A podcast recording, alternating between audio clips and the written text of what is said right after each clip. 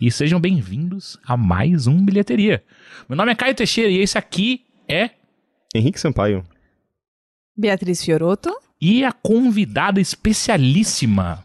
Maravilhosa Elo D'Angelo. Apresente-se, Elo D'Angelo. Por favor, quem não conhece o trabalho. Bom, eu sou jornalista, uhum. sou quadrinista, ilustradora e é meio por aí, assim. Eu trabalho muito com direitos humanos. Onde as pessoas podem ter visto já o seu trabalho ou podem encontrá-lo? Bom, eu trabalhei já na Super Interessante, trabalhei na revista Fórum, tenho alguns trabalhos no Catraca Livre também, e atualmente estou trabalhando na revista Cult, no site. Muito maneiro. Enfim, esse podcast a gente vai focar bastante na questão do jornalismo e quadrinhos dois assuntos que eu gosto muito. É interessante que na semana passada mesmo a gente teve uma entrevista com o Hector Lima, né, que é, que é roteirista de quadrinhos. E é um, é um podcast chamado Bilheteria. Eu acho que as pessoas não vão na bilheteria para consumir quadrinhos, mas a gente aborda bastante quadrinho nesse podcast. Mas peraí, quando você vai assistir Watchmen, você foi na bilheteria comprar um ingresso para assistir um quadrinho. Hum, não, se né? for assistir um filme, uma não. adaptação de um. Não, é. é, quase um quadrinho, é igual, é igual Hello, um 300 é, é, é, quase um quadrinho. É, o quadr... se você pensar que o quadrinho é uma sequência de imagens, né? Se você passar também, bem rapidão, você bem pegar rapidão. um quadrinho. é, e mais uma animação, né? Um negócio meio. É, vai faltar uns frames ali, mas a é. gente entende. Você pega alguma coisa ali. eu gosto que. É, eu vou abrir a exceção de ler agora o que tá acontecendo no chat, porque tem Max the Dog falou Elo Rainha pro resto, nadinha. Eu amei. Né? Muito obrigada. Uh, enfim, vamos então direto pular diretamente ao assunto. Eu gosto que o Rick tomou as rédeas dessa vez sobre os assuntos relacionados aos nossos convidados e já preparou uma sem pauta aqui. Uh, vou abrir com a, com a, primeira pergunta que ele deixou aqui pra gente ir começando esse papo. Qual a diferença entre o quadrinho jornalístico e o autobiográfico? Nossa, já começou assim, já, já, já tacou a bomba, né? Porque a, a próxima comparação eu vou falar qual, qual é a sua posição sobre Art Spiegelman e se Mouse é um quadrinho. Caramba, meu, aí já. já gente, mas ferrou, ela não estava tô... preparada, né? Não estava preparada. Eu Essa não é a pergunta fácil, tá, gente? Caramba. É Bom, banca de TCC. É, né? Banca de TCC, gente, me dá um 10, que que você fez pelo amor de Deus. Ah, então, eu fiz um quadrinho jornalístico justamente é, sobre aborto. Hum. Maneiro. Que também ficou muito legal. Não assim, aborto. Não, aborto pode ser maneiro. Mas é, eu... eu... não vou mais seguir é, esse né? pensamento. É, é. Sai, sai daí. mas é. Bom, é, é, um, é um quadrinho jornalístico. A gente. Fui eu e a minha amiga Joyce. Uhum. Uh, a gente fez é, cinco, quatro histórias, na verdade, de quatro mulheres que tinham abortado no Brasil. É, num, num formato de perfil, assim, bem, bem, bem humanizado, vamos dizer assim. Uhum. E ficou bem legal. para quem, pra quem quiser conferir, é só acessar quatromarias.com. Quatro escrito. Tá. E foi aí que começou, inclusive, seu trabalho com quadrinhos e jornalismo, porque você é formada em jornalismo, certo? Isso, é.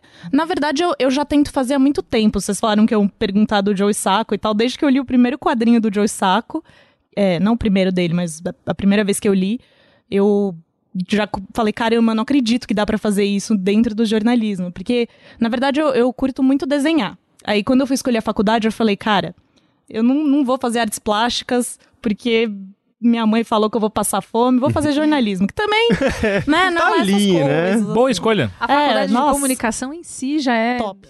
assinar o... vou trabalhar por prato de comida. É, e aí eu falei, vamos para essa área aí. Não sabia onde estava me metendo. Aí eu, quando eu descobri que existia essa possibilidade, eu falei, caramba, posso juntar as duas coisas que eu mais gosto, que é contar histórias e desenhar. Então, comecei a me embrear por aí. Foi logo no começo da faculdade mesmo. No, no primeiro ano já estava tentando me embrenhar. Mas você já é desenhava antes? Já, já desenhava. Quando que você começou a desenhar? Meu, no útero, brincadeira. comecei a desenhar. Se tirar um raio-x da sua mãe, tem Tô lá. lá desenhadinho, assim. Nossa, eu não quero entrar em detalhes sobre isso. Pavor. Hieroglifos. Que situação. Meio pavoroso. Mas não, mas eu comecei a desenhar muito pequena, porque o meu pai e eu, a gente costumava desenhar. Uhum. É, acho que toda criança desenha, né? Mas eu não. Você não? Não. Você ah, é uma criança agora que não desenha. Péssimo com qualquer ah, coisa ah, não, relacionada mas, à arte. Mas a habilidade tem... é uma coisa. Agora, desenhar, você simplesmente, quando você é criança, se expressar com, sei lá, caneta, lápis de cor, qualquer coisa, assim, é, é muito Eu comum. me expressava muito. gritando. Eu não, o Caio, eu não tenho o Caio tem uma história que ele, pin, ele pintou todo um presépio na pré-escola, todas as crianças pintando pincelzinho, Bonitinho. tentando fazer alguma coisa. Ele só mergulhou a, a imagem de gesso numa tinta azul. Era o. Era, Arte. era José, José Azul. Art, art, E aí minha, art. minha mãe olhou e falou: Puta, vai dar ruim isso aí. Você vai ficar de recuperação. Daí ela pintou só a auréola de, de dourado. E aí ficou muito bom. E a minha mãe Ficou também artístico. fez. Eu não sei porque caralho que a gente tinha que fazer isso na aula de artes, mas aí a gente tinha que fazer um. um como é que chama? Um tapete. E aí eu não, Ah. eu não sabia fazer tapete. Eu não sei. Eu não Eu acho que é normal as pessoas não saberem fazer tapete. E aí a minha mãe fez ele inteiro pra mim. Foi o melhor. E aí, obviamente, a professora desconfiou e eu tive de ficar de recuperação por conta da minha mãe. É, ela pra sempre vai levar essa culpa. Recuperação de arte? Sim, a recuperação de arte é a coisa mais deprê do mundo, porque é- acabou as aulas já, é, dezembro, todo mundo já tá de férias, e eu tava lá fazendo. Eu fazia uns bagulho tipo de. Eu, ah, ah, eu, eu tava costurando de novo. Aprendendo, porque ela falou: você não aprendeu a fazer o ponto certo aqui, que tinha uma redinha, e aí você vai só. O que, que é isso? É ponto cruz? Eu acho que é ponto cruz. É, é provável que... Eu É. também não sei, eu nunca fiz isso. Bordados. Bordado, ponto cruz, não sei. Eu tava fazendo isso daí, eu tive que fazer essa merda aí umas 20 vezes. Parecia tipo Bart, sabe, repetindo os bagulho. Eu tinha que fazer isso. Nossa. Tá, essa professora. eu não aí. gosto da professora de artes. Mas aí você desenhava desde a infância e É. quando isso virou de, de brincadeira. Você sentiu a virada ou ela simplesmente. Senti. Não, eu senti sim, porque eu comecei a fazer um curso de desenho. É, E aí. Porque eu acredito que todo mundo pode desenhar. Você pode falar que não. Não. Mas eu acredito que sim, porque eu, eu Me dá um lápis, ele quebra na minha mão. você não consegue chegar perto. Não a funciona, aura- não funciona. A aura de destruição e, e gritaria. Mas eu acredito que todo mundo pode desenhar, na verdade, porque isso é uma competência que a gente perde muito, entendeu? Porque na escola, principalmente, eu já vou falar mal da escola aqui, mas na escola, principalmente, a gente é obrigado a aprender matemática, português, história e tal, que são coisas bacanas e super úteis, na maior parte das vezes. Mas o- Binômio de Newton, quantas vezes você usou na vida? muitas. Não, mentira. Ai, nossa! Nossa, Eu fiquei, eu- eu- meu, meu argumento, Esclarecido. meu argumento foi pela, por água abaixo por alguns segundos, mas eu já tinha outro na, na manga, então tudo bem. Pra fazer quadrinhos precisa saber binômio de Newton. Eu sabia. É, É por isso que eu não- é por isso que eu não gente. consigo fazer É mentira, não precisa, tá bom.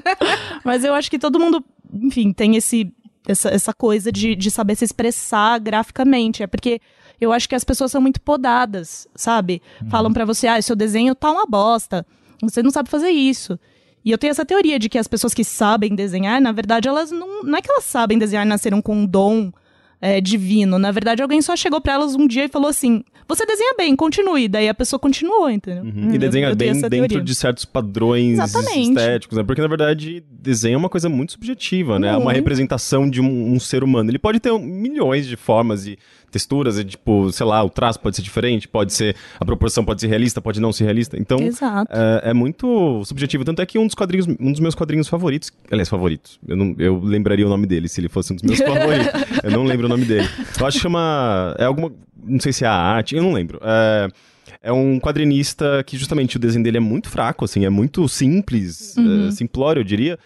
Mas é, ele consegue contar uma história legal usando aquele desenho simples É dele, é sabe? E, e- e- a história, pelo menos nesse quadrinho, era justamente a relação dele com a arte, eh, a mãe dele percebendo a arte de uma maneira e ele percebendo de outra maneira, ele ensinando Isso. a mãe dele o que é arte. É um, é um quadrinho super legal, assim, é super. eh, eu acho que tem até uma coisa meio autobiográfica, porque tem a ver também com o caminho dele como quadrinista. E ele utilizando da- dessa habilidade que, que você. Eu, eu, tanto é que eu, eu, eu, eu, quando lendo esse quadrinho, falei, cara, eu quero fazer um quadrinho, sabe? Então, Porque eu posso. Se ele pode desenhar desse jeito, eu também posso. É isso, é só a sua habilidade de, de saber contar uma boa história, sabe? Você não precisa necessariamente ser, nossa, um incrível Joe Sacco, uma coisa incrível, assim. Não, gente. Até porque essas coisas que são mais simplórias, elas também são incríveis, entendeu? Tem um quadrinho até que chama Lucille. Não vou lembrar do nome do autor porque eu sou péssima com nomes. Mas o cara, ele faz um quadrinho super simples, tipo, sem cor, sem sombra, sem nada. E que você vê que é um quadrinho super grosso. Então você vê que ele vai evoluindo o traço ao longo do quadrinho e a história é incrível. Uhum. Entendeu? Então não precisa ser um, uau, um grande, um grande, sei lá, desenhista no sentido, né, de técnica pra fazer Formal, um... né? Exatamente. Eu acho incrível, inclusive, que as pessoas tentem fazer coisas. Eu acho que o que acabou com a minha qualquer possibilidade de eu desenhar foi Cavaleiro Zodíaco. É sério, porque gente na, na minha isso? sala tinha um moleque que ele desenhava o ceia perfeitamente. E aí eu falei, porra, acho que eu vou desenhar também. E aí, nossa. E aí saiu é, Turma da Mônica de Porta de Escolinha. Eu amo. Elas são todas tortas. Que isso, não. Parecia que eu tinha passado um tinta na minha testa e dado com a testa no, no- no papel. Era ridículo, cara. Tipo, sério, você olhava pra aquele cara e fazia a, a sombra no olho perfeita. Ele tinha, sei lá, 10 anos de idade já fazia isso. e aí você olhava pro meu traço, aquela coisa. Parecia que tinha du- duas mãos esquerdas. Eu, eu falei, ah, eu acho que, acho que não é pra mim, não. E aí eu tive uma breve, uma bre- uma breve época onde eu tentei voltar a desenhar. E aí eu desenhei 101 pokémons. Pô, Todos eles tinham muito cento- em. Mas e os outros 49? São 150? São 150. Caralho. Mas enfim. você fez 101. é. E aí todos eles eram compostos basicamente por pontos. Que eu, des- eu descobri que eu não, eu não consigo fazer uma linha. Eu consigo pontilhar. Tá aí. É, pontilhismo, ok. Ah, é ah. só a técnica. É uma técnica. Você viu? Tá aí. Eu sou um desenhista agora. Pronto. Parabéns. A Elo te deu esse. Eu vou desistir Prêmio de tudo desenhista. agora. Ó, pegue. Obrigado. Ah, enfim, continuando. E aí você. é, Sentiu, sentiu a virada. A gente parou ali. Virou. É. Foi o gancho. Ah, e aí, vamos para a próxima pergunta, então. Qual é, qual é o espaço que o jornalismo dá aos quadrinhos hoje em dia? Temos as tirinhas de jornais ainda, que não são necessariamente jornalismo, mas e o que mais? Então, né, isso. Eu acho que o jornalismo em quadrinhos, né, ele ainda é muito, assim, pouco utilizado. Porque ele tem muitos recursos, né? É, então, ele, é- ele é pouquíssimo utilizado, até porque existe um, um, um preconceito grande, eu acho, ainda. Principalmente no Brasil. Das pessoas acharem que quadrinho é uma coisa pra criança ou só de super-heróis. Não que essas coisas sejam ruins, elas são boas, mas não são as únicas possibilidades. Então, quando você fala, ó, sei lá, você chega na, na, na, na editora Abril e fala assim, ó, quero fazer um- um- uma reportagem em quadrinhos sobre a Lava Jato. Eles falam, putz, mas você vai fazer uma coisa pra criança? Você vai simplificar? Então, são poucos os espaços que realmente permitem você é, explorar essas narrativas. É, enfim, eu, eu acho que é muito legal, assim, você ter vários tipos de narrativa. As tirinhas de jornal, eu acho, elas são outra coisa. Elas são uma fonte de crítica, é, uma forma de, de leitura do mundo é, e de humor. E, claro, elas também podem ser jornalísticas. Acho que a Laerte faz bastante isso. Né, nas tirinhas dela, porque as críticas delas também delas são muito muito registros, né, do, do dia a dia. Mas eu acho que são duas coisas completamente diferentes. Eu acho que ainda tem pouco espaço para o jornalismo em quadrinhos. É, enfim, mas a gente tá, tá abrindo aí, eu acho. Tem o Alexandre de Maio, que é um cara muito incrível, que ele. é, eu considero ele, assim, o meu mentor, sabe? Porque ele, ele que começou, assim, no Brasil a, a- a abrir mesmo esse caminho. Ele já conseguiu publicar no Valor, na Folha, em vários lugares que você falaria que nunca vão aceitar isso. E ele conseguiu. E eu, eu não conheço. Eu- ele é bem legal.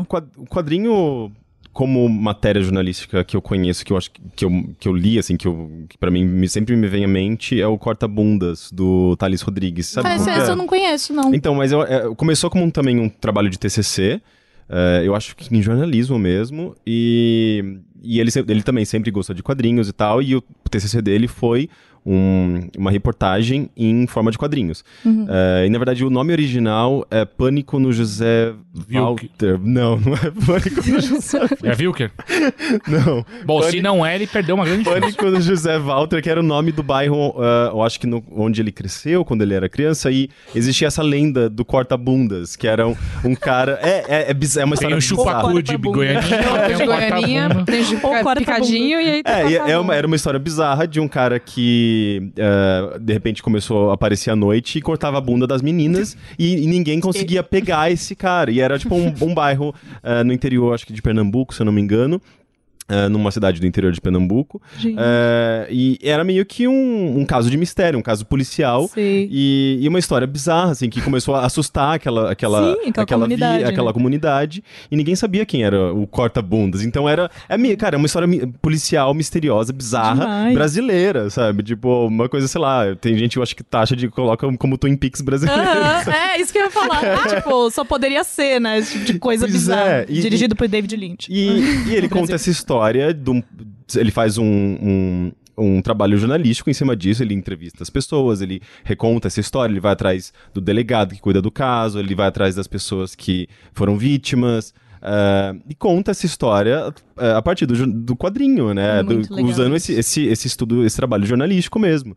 E é fantástico, eu adoro esse quadrinhos, eh, esse Legal. quadrinho. Hoje o, o Thales Rodrigues Ele tem vários outros quadrinhos, inclusive uh, uma série com o próprio Hector Lima, né, o, que é roteirista. Uh, atualmente ele trabalha no Maiara e Annabelle, que é um quadrinho meio de fantasia, meio. Fantasia. Uh, como se diz, realismo fantástico, Sim. localizado, tipo, em, em, eu acho que em São Paulo, acho que em, na verdade eu acho que em diferentes cidades brasileiras, mas é muito legal o trabalho dele, sabe? Mas a base dele é justamente essa também, né? De jornalismo e hum, quadrinhos, é fantástico. Né? Então, mas foi a única vez que eu li um quadrinho, uma reportagem em formato de quadrinho, só que era uma coisa fechada, né, Sim. em si próprio. Não era, não tava no jornal, não tava dentro de um... É. Da, de, um, de um veículo jornalístico, né? Isso que eu acho curioso, assim, como parece que eu sinto essa falta ainda, né? De, dessa ponte do quadrinho, que às vezes tem essa coisa de investigação autobiográfica, mas não tá no jornal em si, né? É que é. Eu, o que eu sinto muito, e você falou, ah, mas você vai fazer pra criança? A gente acha feio simplificar, né? É muito legal ser erudito, entender é, coisas nossa. difíceis e. Hum, eu vou ler aqui este ensaio e cheio de palavras. E quando você põe em quadrinhos, você está democratizando, né? Você está pondo em arte sequencial mesmo que a pessoa não saiba ler, não seja alfabetizada, existe ali uma história de imagem hum. rolando e é, é, é ruim, né? É, é, muito é. legal quando a gente sabe o difícil. Quando é fácil, todo mundo pode entender e você não é especial. É, é que eu acho claro, que, na verdade, falta justamente esse conhecimento da, dos editores, da, da diretoria jornalística, lá, tipo, de, de entender qual é a linguagem do quadrinho, entender o potencial dela para contar histórias. E que no fundo, é tudo a mesma coisa, são histórias. E entender Sim. qual é. É, é isso uhum. que falta, né? É que eu acho que também sem querer ser advogado do diabo, ainda mais de diretores jornalísticos, mas tem a, tem a parte de, do, do Aqui Agora, né? Que tem que sair o jornal, tem Exatamente, que sair. Não é, não é, é tão rápido uh, você fazer um quadrinho para você fazer agora. Mas para assuntos específicos e às, quais, às vezes até para Quais é... histórias que você já fez que você curte? É. Então, essa aí do meu TCC, eu acho que é, uma, é um exemplo dessa coisa de que não é do, do aqui agora, né? Que é, um, é uma coisa mais trabalhada. Que hum. acho que dá pra é, você trabalhar por vários meses e fazer um produto que no fim saia de uma forma muito legal, assim. Que, enfim, o, o assunto do aborto ele é muito abordado, só que geralmente de um viés sensacionalista. Então, uhum. esse é um trabalho que eu gosto muito, porque acho que dá pra eu conseguir mostrar bem, assim, o, o, o que é o jornalismo em quadrinhos. Mas tem, tem alguns outros que eu, que eu curti fazer também. Tem uma reportagem. Na verdade, não é uma reportagem, é uma, uma história, que são duas. Duas histórias que eu contei, né? De mulheres que sofreram assédio. Uhum.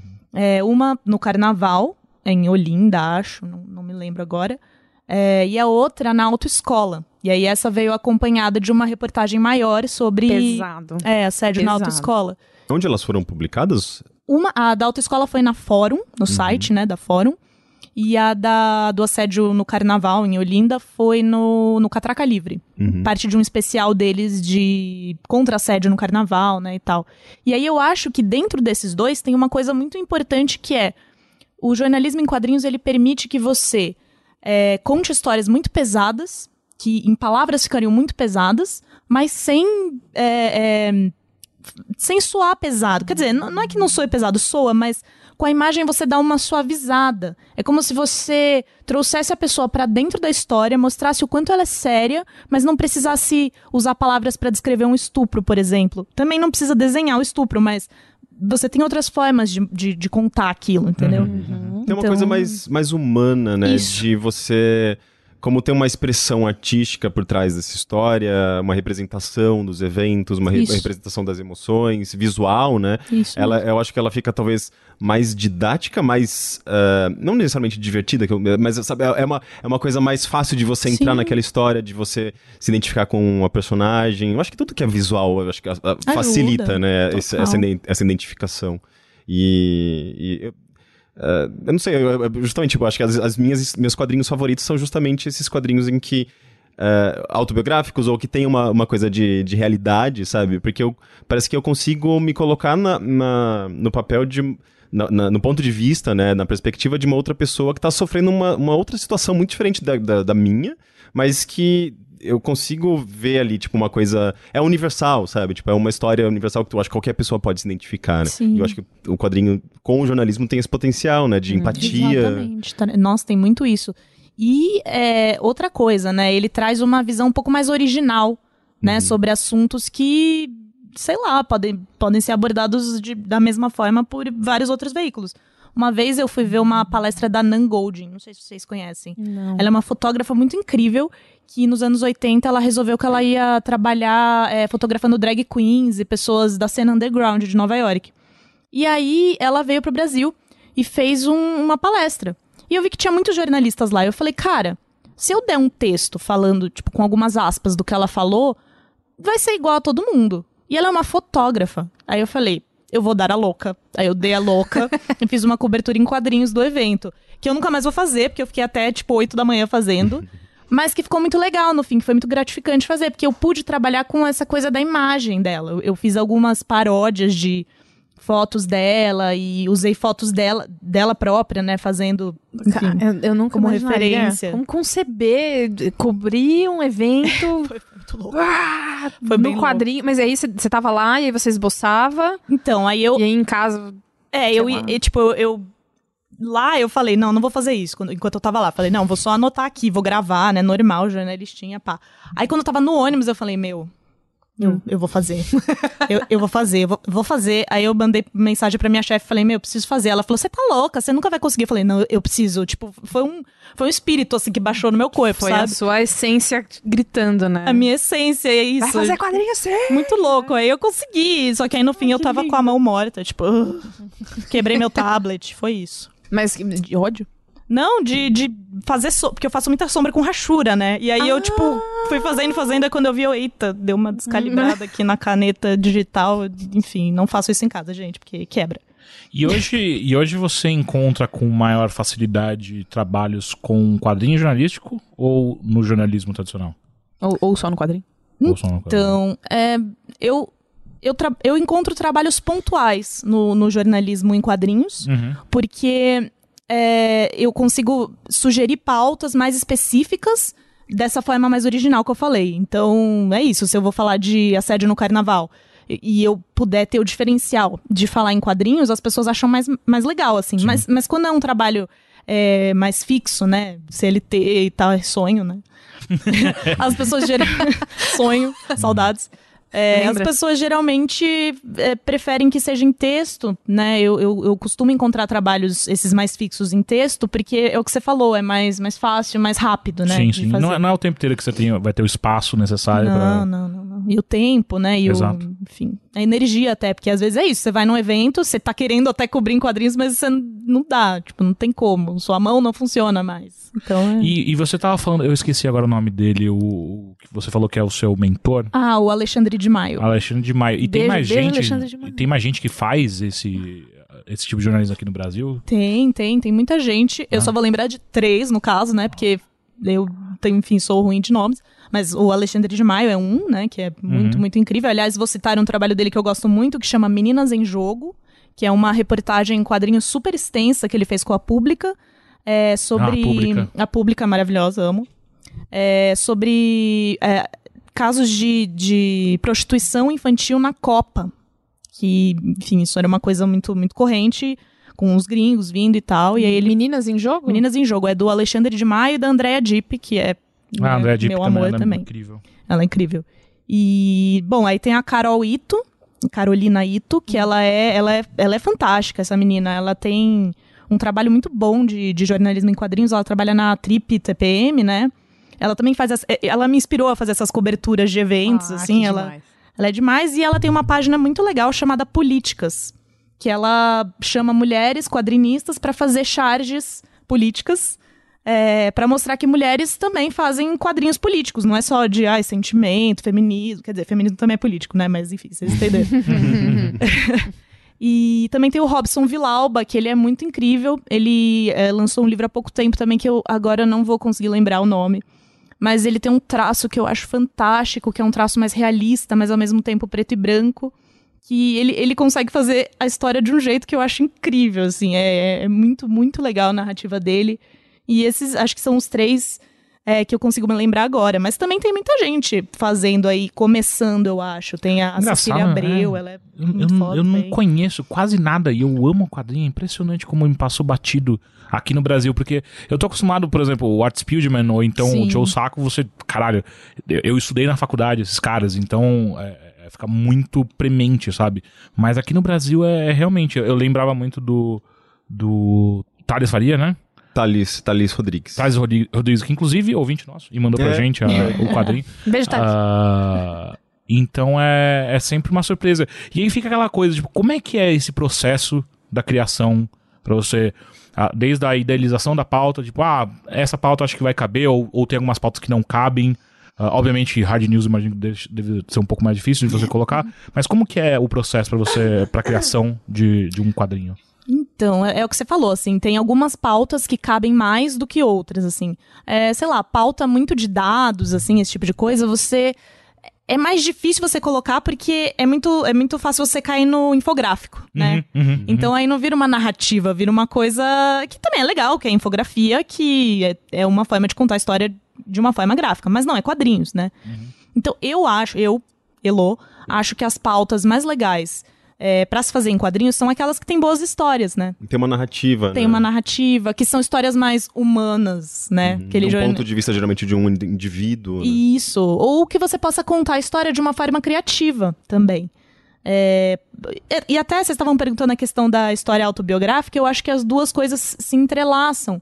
Porque hum, o Joe Sacco, por exemplo, ele se coloca muito dentro da história, né? Sim. né? Como jornalista e às vezes até como personagem dele. E, e, isso é uma coisa que você pode fazer no jornalismo em quadrinhos, mas às vezes não tanto no jornalismo em texto. Ou uhum. vídeo mesmo. Porque uhum. tem lugares que não topam e tal, mas no jornalismo em quadrinhos isso é muito mais fluido, porque faz parte da narrativa. E não se espera que você tenha uma coisa quadradona, assim e tal. Então, acho que é isso. E a parte do processo criativo, cara, é, é um trampo, assim, porque você tem que decidir o estilo que você vai fazer, né? A sua história. Você não você não poderia fazer uma história sobre aborto com um traço super turma da Mônica. Quer dizer, você até pode, mas assim. né? Vai ficar esquisito. Vai, vai ficar meio estranho. A não ser que você queira ser super irônico, que também é super válido. Mas aí você tem que decidir o traço. É, você tem que pensar também, coisas que você tem que pensar. Que se você está fazendo uma pauta sobre aborto ou, sei lá, algum tipo de crime, as suas fontes, elas não podem aparecer e você pode só desenhar elas de uma forma diferente, entendeu? Uhum. Então você tem que ter esse trabalho também de pensar sempre no, no, no, no que as pessoas vão estar tá vendo. Se as pessoas virem uma fonte que tem uma identidade secreta, que deveria ser secreta, como ela realmente é no seu desenho. Desenho ou sombra? Pois é, tem. É, tem então... Desenha um Pokémon. Todos os então, você, tem 150. Você, você poderia. 150, você agora poderia. que eu sei que tem 150. Aliás, é, eu, eu, tava, eu li aqui 151. Porque 151. tem o. O Mewtwo. O Mewtwo. Aí, tá Mewtwo não era você um quase bug? acertou. Mewtwo não era um bug? Tinha um que era um não, bug. Não, que não, que não. É? Você tá pensando no, no Missigno. Isso, Missigno. É um Pokémon bug que. Ele era um bug no jogo original, que era o Pokémon ah. 152, mas era um defeito do jogo e, sei lá, acabou entrando pra lore. É canon agora. É, é tá, tá. canon tá. praticamente. Gente, ah, ele, dá, dá pra você capturar, não dá? Dá, mas é um bug no jogo. Viu? capturar o bug no... Capturar seus erros é, é uma metáfora. É uma metáfora. Agora, Elo, deixa eu, te, deixa eu te fazer uma pergunta. É, eu conheci a Elo na minha faculdade, a gente fez cursos diferentes, mas ao mesmo tempo. E a Elo apareceu na minha vida. Quando ela tem uma personagem que é a Elozinha. Sim, Elozinha. a Elozinha, ela é, ela não é pesada. A Elozinha é hum. fofa, ela são piadas tipo são, são piadas mais gags, são mais rápidas e tal. Como que você transita como que é para uma artista? Como é para você? Transitar? Qual é o limite? Não, Mas falando sério, tipo, a, a, a, existem lados diferentes seus que você acessa quando você vai fazer uma parada mais leve, ou quando você vai ser, tipo, a ah, jornalistona, Elo, vai lá e vai. Sabe? Nossa. Cara, eu. Tem assim.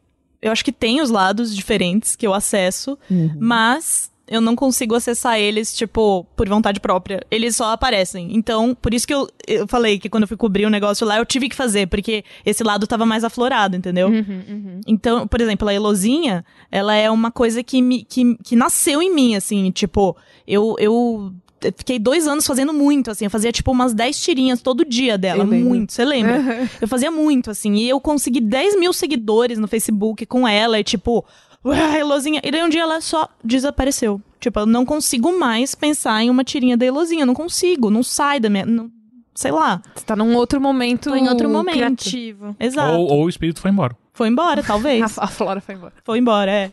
É, mas, mas, mas, eu entendo isso, essa coisa de projeto específico. E às vezes não é nem um mega projeto, é só uma ideia que você teve Sim. naquele momento. E você acaba desenvolvendo um universo em torno dessas ideias. Mas uma hora ele se esgota, é. né? Sozinho, assim. É como Exato. se fosse um, uma expressão espontânea daquele momento. Exatamente. É, tipo, pra mim foi a Paloma Pinball, você lembra? Paloma Pinball, é a, a grande saga da Paloma Pinball, a, a personagem que o Rick criou em é vários que, personagens, é, em, vários jogos. Não, não, foi num único jogo. Não, você fez mais do que um jogo. Eu, que eu, jogo que foi pra quem ouve só o bilheteria? Eu, que que... eu criei um, uma personagem uh, no no Saints Row, que é 4, no né? Saints Row 4, que é, uma, é, um, é, um, é um jogo que ele permite você misturar, sei lá, tipo uh, uh, gênero, assim, sabe? Tipo, você pode criar um, um, um corpo. É, é, ainda meio uma coisa masculino ou feminino, mas você. Não, não existe nenhuma limitação do que você pode usar de acessório, de roupa e tal. Entendi. E daí tipo, eu criei uma personagem que era, era meio. Era uma drag queen, na verdade. E, e, e, e, era meio, sei lá, tipo, representando uma coisa da, meio que da minha noção de vida noturna em São Paulo, sabe? No meio LGBT, obviamente Sei. com piada, uma coisa meio pajubá. então era muito besta, sabe? Tipo, e, e eu fiz aquilo como uma piada minha, sabe? Só que daí eu coloquei, eu fiz um Tumblr e as pessoas começaram a acessar. E sei lá, no dia seguinte já tinha gente cobrindo, sabe? Meu. Blogs cobrindo. Eu, eu, acho que a Info da, da, da Abril cobriu. E eu fiquei, gente, Paloma, que absurdo. Paloma sabe? Pinball. É, e, e, a Paloma conhecer. Pinball, sei lá, ia na The Edge. É, Ai, gente, que maravilhoso. Ia no, ia no Paribá, lá no centro. Era mó divertido, sabe? Só que depois, de repente, as piadas acabaram, é, sabe? Chega. E eu parei de jogar o jogo, eu parei de, de, de, tirar as screenshots lá, que era assim que eu ia criando as historinhas. Você acha que a Paloma tá com a Elozinha em algum lugar agora? Sim. Vem desse lindo é, né? surgiram. Rest uhum. in peace. Rest in peace. Estão lá curtindo a noite, mas, mas eu acho que é, é meio que o, mes o mesmo sentimento, é, né? De, de uma coisa que, sei lá, você, você faz na hora e vai e tudo bem, tá registrado, Sim. aconteceu, né? É, e eu acho que deixar morrer essa coisa é importante também, para você poder criar outras coisas, né? Uhum. Tipo, eu, eu sentia que se eu ficasse muito apegada a essa personagem, essas coisas que eu fazia, eu ia começar a banalizar ela e eu não ia conseguir criar outras coisas mais legais. Então hoje eu tenho mais tempo. Por exemplo, agora eu tô trabalhando numa webcomic da minha campanha de RPG. E, uhum. tipo. Da hora. Isso, isso vai ser muito legal. Espero que não morra antes de eu fazer algumas coisas a ideia, legais. A ideia é ótima. Campanhas é de RPG tendem a morrer. Dede. Não, mas essa minha tá, tá, tá perdurando ah, aí. Ah. Quase um ano e meio, quase. É já, já, já escutou o Critical Role? Não. É um podcast que já tem o quê? Quase 10 anos já de podcast. É a mesma campanha há 10 anos? Não, é, é a segunda campanha agora. Nossa! É... Mas é o mesmo grupo? Mesmo grupo? É o mesmo grupo. é, se não me engano, é o mesmo grupo. Que Mas assim, é um dos maiores podcasts de se não o maior podcast de RPG. Alguém que tá escutando pode me corrigir alguma informação que eu tô dando é. a mais, mas é, é um podcast, ele existe há muito tempo e eles batem recordes frequentes na Twitch, que daí eles transmitem também ao vivo. Ai, que... Nossa, e demais. são, se eu não me engano, são sete pessoas, um mestre e seis jogadores. Uh, e eles são muito bons interpretando também. Uhum. Então, cara, e, e, é um puta equipamento, assim, cara, é uma mesa gigantesca, uns puta microfone foda, câmera pra tudo quanto é lado. É, é incrível, assim, sabe? E cada sessão dura três horas, então três horas de podcast direto, sabe? Nossa, que demais, embora. eu amei. Nossa, e o RPG deve mexer muito com a tua Super. Ah, não, né? eu fico que... lá na campanha desenhando, louca, tipo... Ela roda o dado... Cinco Ai, peraí, tô aqui, né? Eu levei aquarela um dia. Caralho! e eles, tipo, gente... É a campanha de RPG mais lenta. É, é, tipo... Mas é a mais linda. É a mais linda. Tá, então... Mas, o mínimo que eu espero é que você desenhe o personagem de todo mundo. Tudo bem, sim. É, é, vai demorar três vezes mais, mas vai lá. É, é eu, eu tento, assim, né, ficar fazendo e tal, mas, enfim. É que eu gosto de desenhar cenas, entendeu? Das coisas, e daí às vezes nem todo mundo tá nela. Gente, então. por isso que eu gosto de videogame. Tá tudo pronto, lá tô vendo. A ideia é só jogar, interagir, não tem que rolar dado, não tem que fazer conta, não tem que preencher ficha. Mas tem, tem é. jeitos mais soltos de você jogar, jogar RPG. Quando eu joguei, aliás, com um ouvinte, que é o Gal, eu joguei, eu, eu, ele foi, era ele que mestrava. É... Eu jogava mais solto. Era DD, mas era tipo DD for dummies, entendeu? então é tipo, olha, ele tem 50 de dano. Quanto é 50 menos 5? Vamos lá, pessoal. Tutorial. É, então, a gente não fazia tanto, tinha é, o número de redutores reduzido e tal. E aí eu. eu, eu porque eu sou, eu sou o meio termo entre as duas coisas. É tipo. Eu quero jogar muito RPG, mas eu não quero que seja muito cabeçudo, porque eu quero brincar. Entende? É. Eu entendo, eu entendo, eu amo. Amo também. E, e me fala o seguinte, Elo, é, a gente tava falando de. Agora você tem mais tempo de outros projetos tal. E que, como, como, o que, que te move a fazer esses outros projetos e o que, que você tá agora pensando? Tipo, puta, vou. Além dessa webcomic que você comentou agora tal. Então, né, eu tô agora num processo de voltar a desenhar. Uhum. Porque quando eu fiz o meu TCC, eu, eu me cansei muito, assim. Foi um processo muito exaustivo, até pelo tema, mas também pelo, pelo próprio quadrinho, porque ele ficou bem grande, assim. E eu parei de desenhar por um ano. Eu, eu, fiquei, eu entrei meio numa pira de que aquilo não era muito para mim, de que eu nunca ia conseguir emprego com aquilo, sei lá. E aí eu falei, cara, acho que é melhor eu investir em texto, né? Nessa ideia de que ah, é mais fácil, mais rápido e Uhum. tal. E eu parei por um ano, eu realmente não conseguia desenhar. Então agora eu tô num processo de voltar. Então eu tô, tô tentando fazer um desenho todos os dias, tentando sugerir mais pautas em quadrinhos. Lá na Cult eu consegui fazer duas, essa da Nangold e uma da Cássia Eller, que eu fiz, que ficou bem legal também com um pessoal de um curso do, do Alexandre de Maio, que eu fiz. E, enfim, eu Ah, e o Alexandre de Baia dá cursos. dá cursos muito Ah, bons de jornalismo Então, se você quer aprender, Vá eh, com se ele. interessa. Sim, com Legal. certeza, gente, porque ele é um professor muito bom, assim, e ele tem muita paciência, né? E ele tem essa visão de que você não precisa ser um, nossa, um super foda do desenho pra fazer jornalismo em quadrinhos. Então, isso Uhum. é bem legal. E que mais?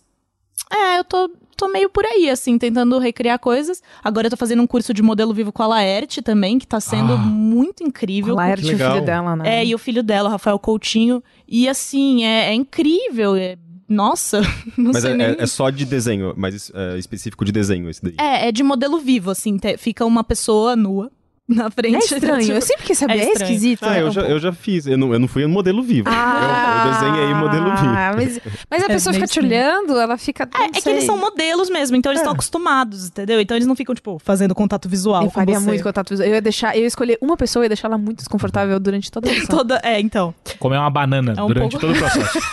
Eu vou ficar comendo uma banana agora. Exatamente, tipo, tentando tirar a semente do Na dente, verdade- mas só olhando pra pessoa, só, só um. Sabe? Nossa, isso é incrível. Gente, me chama. Como é que você tá me desenhando aí, caralho? Se quiser, se quiser deixar algum Tá aluno seu bonito. constrangido, pode me chamar. Eu vou chamar. Yes. Vou chamar. Chama. Não seja eu. o aluno. Eu não posso dizer nada sobre isso. Pode ser que, pode ser que dentro de mim eu pense, eu não vou fazer Elo, mas aí vem Bem, a aí vem essência. Falei, puta, eu preciso muito olhar pra Elo agora. o espírito criativo. Entendi. Mas é isso. é- nessa, nessa aula a gente aprende bem figura humana, né? Então. Uhum. é, só que não é a forma de desenhar figura humana que eu tô acostumada, que é aquela coisa técnica certinha. É uma coisa tipo, meu, faz o que você quiser. No- na primeira aula. Eu fui com meu caderninho lá, né? Desenhei tudo certinho, aquela coisa. Ai, o corpo tem oito cabeças. Não, não. Quê? Aí, é, o corpo tem oito cabeças de, de, De proporção. proporção. Você não tem oito cabeças. O olhar foi, foi Ele muito quê? incrível. É que na assim. cabeça dele a proporção é aquela coisa turma da Mônica, três cabeças no caso, né? É. É tipo de As altura, não. Só eu tô chocado com essa porra. Todo mundo sabia. Sim. Vai acho tomar no cu. O oito. Dan não Eu- sabia. O Dan não sabia, é Não, eu, fiquei, eu não fiquei de recuperação de atos, então assim. Eu, eu fiz design, eu não, eu não posso. Eu não, tô, É. eu não tô tão longe nessa coisa de muitas, desenho. muitas carteiradas. Então, mas é tipo o tamanho da, da cabeça, É, tipo, tudo, na e- altura. que a gente mede em cabeça. Não importa o tamanho da pessoa? Não, é que tem pessoas. É que, tipo, essa é a proporção áurea, vamos dizer assim, Tá. entendeu? Tá. Mas tem O- pessoas que têm O menos. homem vitruviano. Isso, mais ou menos isso. Tá. Agora eu tô em dúvida, são oito? São oito mesmo, Eu acho né? Eu acho que são. né? Eu tô chutando, eu acho que é demais. Depende, do, do Teixeira são seis. Eu? Quê? Mas aí, não, mas. O, o, o Rick normalmente não zoa assim. interprete Então, co- então interprete na cara, assim. é por isso porque que eu tem fiquei. desenhista com designer, ele vai ficando. É, vai saindo. Abre as asas. Abre as Eu amei. asas. Abre as asas sobre nós. Foi o melhor shade da história. Oito. Shade de desenho. É, Oito. Mas tem um papo também que o antebraço é o tamanho do seu pé. tem vários, é. Ah, tem eu isso. achei que Mas aí, mas a gente tá falando de desenho, não de. de- É, Onde o Rick tá? Ele tá. O quê? Ele tá no, no Vocês me soltaram, agora quero ver Agora se aprender. dele. Você deu comida. Vocês deram comida pro Henrique, olha o que acontece. Não pode dar comida pra Não, é o que contrário, né? Falta de comida, acontece isso. Eu trago comida pra você. Não, eu comi, tava ótimo, Que- agradeço. Ah, olha! Ah, Gente, a a Elo, ela veio pra testemunhar um Rick. Você desculpa, viu, Elo? Ele não é assim. não repara, né? Você não, repara, não. não, tudo bem. Enfim. mas aí a pessoa é meio, é meio pescoçuda. Caralho, gente, ela. Eu não É sei que eu tô tentando medir. Cara, mas não é com a mão que você vai medir isso. Não, pensa que, tipo, tem uma pessoa, uhum, e aí você uhum. tira a medida da cabeça dela, uhum. tipo, uma cabecinha, e aí você pega essa uma cabecinha e bota logo embaixo da primeira cabecinha. Tem um amigo meu que é muito cabeçudo. Eu acho então, que vai ser então. um pouco menos. Aí pode ser um pouco menos. O André. É, eu chamo ele de cabeça de caixa é d'água. Um beijo, André. Você na Alemanha. É, ele se mudou pra Alemanha. Eu tenho é... uma pergunta. Fala. É, como que é normalmente essa reação do público com relação ao quadrinho, ou à reportagem em quadrinho? Você já teve, por exemplo, algum feedback de alguém que leu e, sei lá, e aquilo mudou alguma coisa para ela, ou ela se identificou, ela queria hum. conversar diretamente com você? Como que é esse feedback do público? Então, tem uma coisa muito chata que é as pessoas não clicam em matéria nenhuma.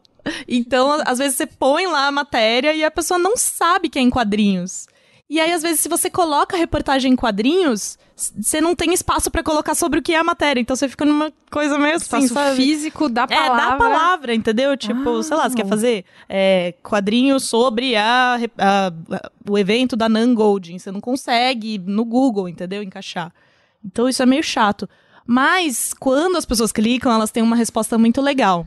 Essa da Cássia Eller, até, uh, acho que alguém, alguém da família dela, agora eu não me lembro, veio falar comigo, falar que, que achou massa Nossa, e tal. é, umas pessoas é, é, se emocionaram, sabe? De, de ver um, uma outra forma de mostrar a Cássia e tal. Então foi bem legal.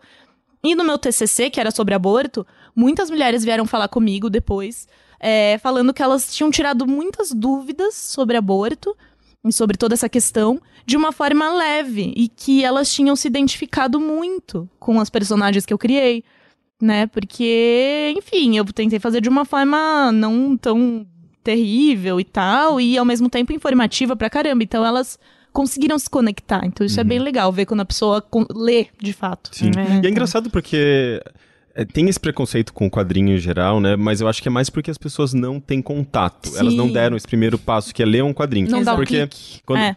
tipo, uh, uh, durante um bom tempo, assim, eu, eu comecei. Eu, eu, sempre tive dificuldade de, de encontrar presente para as pessoas. Eu falei, gente, eu vou começar a dar quadrinho para todo mundo. E, e, daí eu comecei a ajudar também a, essas pessoas a quebrarem esse preconceito, sabe? Meu pai começou a adorar Evangelizador quadrinhos. dos quadrinhos. É, total, é isso, né? Cruzada dos quadrinhos. Porque é justamente. Seu pai sabe que é a proporção de outra cabeça? eu, eu acho que se você contar, ele não vai gostar mais. velho, pelo amor de Deus, sai agora eu tô, pe... agora eu tô pensando que tem uma cabeça dentro de dentro Gente, de você. É, é, é, que vocês não vão pra casa com ele, porque ele vai ficar, ele vai medir a cabeça do gato, vai ver quantas cabeças Caralho. tem. Tem é, oito cabeças de gato? Gato? eu não, não sei. Qual a proporção do gato? Eu não sei. Socorro. eu literalmente e aí, não sei. Então, aí o Rick dava quadrinho. Como você vai desenhar pessoas? um gato se você não sabe a proporção do gato? Gato é muito complicado. Gato e lobo, pra mim, eu não sei. Sério? Fazer. Não sei fazer. Deve ser seis cabeças. Tá. Enfim, e aí. Então, eu acho que justamente o quadrinho, a graphic novel especificamente, hum. ela. É, ela costuma ser muito humana, né? Muito histórias mais próximas, não é sobre, tipo, superpoderes, super-heróis, uhum. justiça. São coisas sobre, tipo, família, é, problemas pessoais, depressão. É muito comum você lidar com, com temas que são muito mais próximos da nossa Sim. realidade, né? Então, uh, eu sinto que quando a pessoa tem um quadrinho em mãos, Uh, com imagens e, sabe, personagens, uma coisa visual, assim, o apelo humano é maior do que se você der um livro, um calhamaço enorme, toma, leia, bum, sabe? Tipo, é, eu sinto que... Uh, e, e, se você dá esse, essa motivação, sabe? Meu, essa história, leia, é linda, não sei o quê, uh, diz alguma coisa sobre você, sabe? Tipo, é, é fantástico. Sim. Eu acho que um, um quadrinho muito bom sobre, por exemplo, um um tema que eu já vi uh, até recentemente em diferentes revistas abordando, uh, que é HIV. Uhum. Uh, e tem um quadrinho chamado... Pílulas Azuis? Pílulas Azuis. Nossa, é maravilhoso. Que é maravilhoso, é assim. É, é, é, ele pega o que, por exemplo, a época tentou fazer sobre...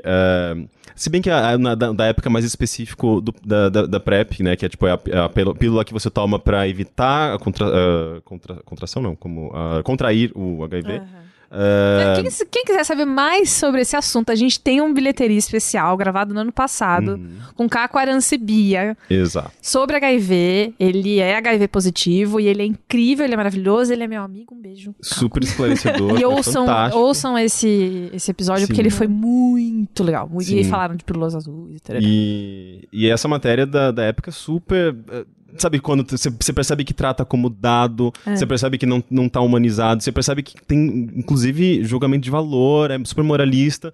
Daí você pega um quadrinho, que é justamente, é também autobiográfico esse quadrinho, e ele conta a história do ponto de vista uh, uh, pessoal dele, no caso do quadrinista que tá namorando com uma, uma mulher que ela é HIV positivo, e os medos dos dois, e tipo, e como eles começam a desconstruir esse medo, começar a entender esse medo. Então tem uma, tem uma poética, tem informação, tem, tem, tem muita coisa ali, sabe? É uma Sim. abertura maravilhosa, assim, para as pessoas conhecerem, sabe, uma realidade diferente da delas. E, não, eu não consigo ver uh, de, de, sabe, tipo, é, é, pra mim é jornalístico aquilo Exato, também. Exato, nossa, ia é, falar isso. É muito importante esse tipo de, de informação uhum. e é humanizado. Então, sabe, se eu, se eu, eu daria facilmente pro meu pai esse quadrinho. Sim. Enquanto que, sei lá, eu jamais iria comprar a revista, a revista e dar para ele. Uhum. Porque, tipo, primeiro, ele, sei lá, ele, talvez ele não, não se importe com o assunto. Mas quando você tá. tá uh, quando tem uma história humana por trás, e eu sinto que tem um, um valor de aprendizado humano mesmo, sabe? Tipo, eu, eu me sinto muito impelido a, a, a, dar pro meu pai.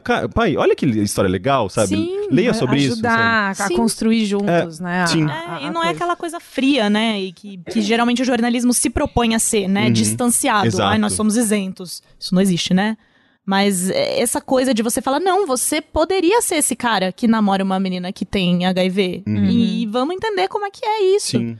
Né? Até porque, é. tipo, na minha família, incrível. eu tenho, tem pessoas, aliás, tem, eu tenho um tio que ele é HIV positivo, e sempre foi um tabu, sabe? Tipo, é, ninguém fala. Ninguém fala do ninguém, tio Alberto. É, né? Não, as pessoas convivem com ele normalmente e tal, mas ninguém fala sobre o assunto, uhum, uhum. sabe? Porque é tabu. É Daí, feio, vai constranger. É, nossa, é uma puta ideia, eu acho que eu vou dar pro meu pai. Porque eu tenho esse quadrinho, sabe? Eu posso é, simplesmente demais. prestar pra E é ele. maravilhoso, é super delicado, é lindo. Sim, nossa, é lindo. eu amo. Eu, amo tenho, eu tenho uma pergunta para todos, todos vocês. Hum. Uau. Todos nós. Hum. Amei. Hum. Tá?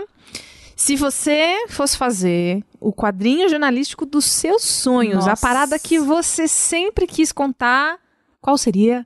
Ah, Valendo. Essas perguntas. Nossa, eu, meu, que difícil. Eu sempre tenho dificuldade porque eu sou muito pouco espontâneo. Pergunta, pergunta, de, pergunta de programa da tarde, né? É. Se você pudesse fazer uma viagem. Daí você sempre dá a pior resposta, depois é. você se arrepende. Você é. acaba o podcast e fala, ah, eu devia ter falado é. aqui. Nossa, assim, eu, eu não sei, cara. Eu não sei. Não sei mesmo. Eu ia fazer um quadrinho no jogo justo.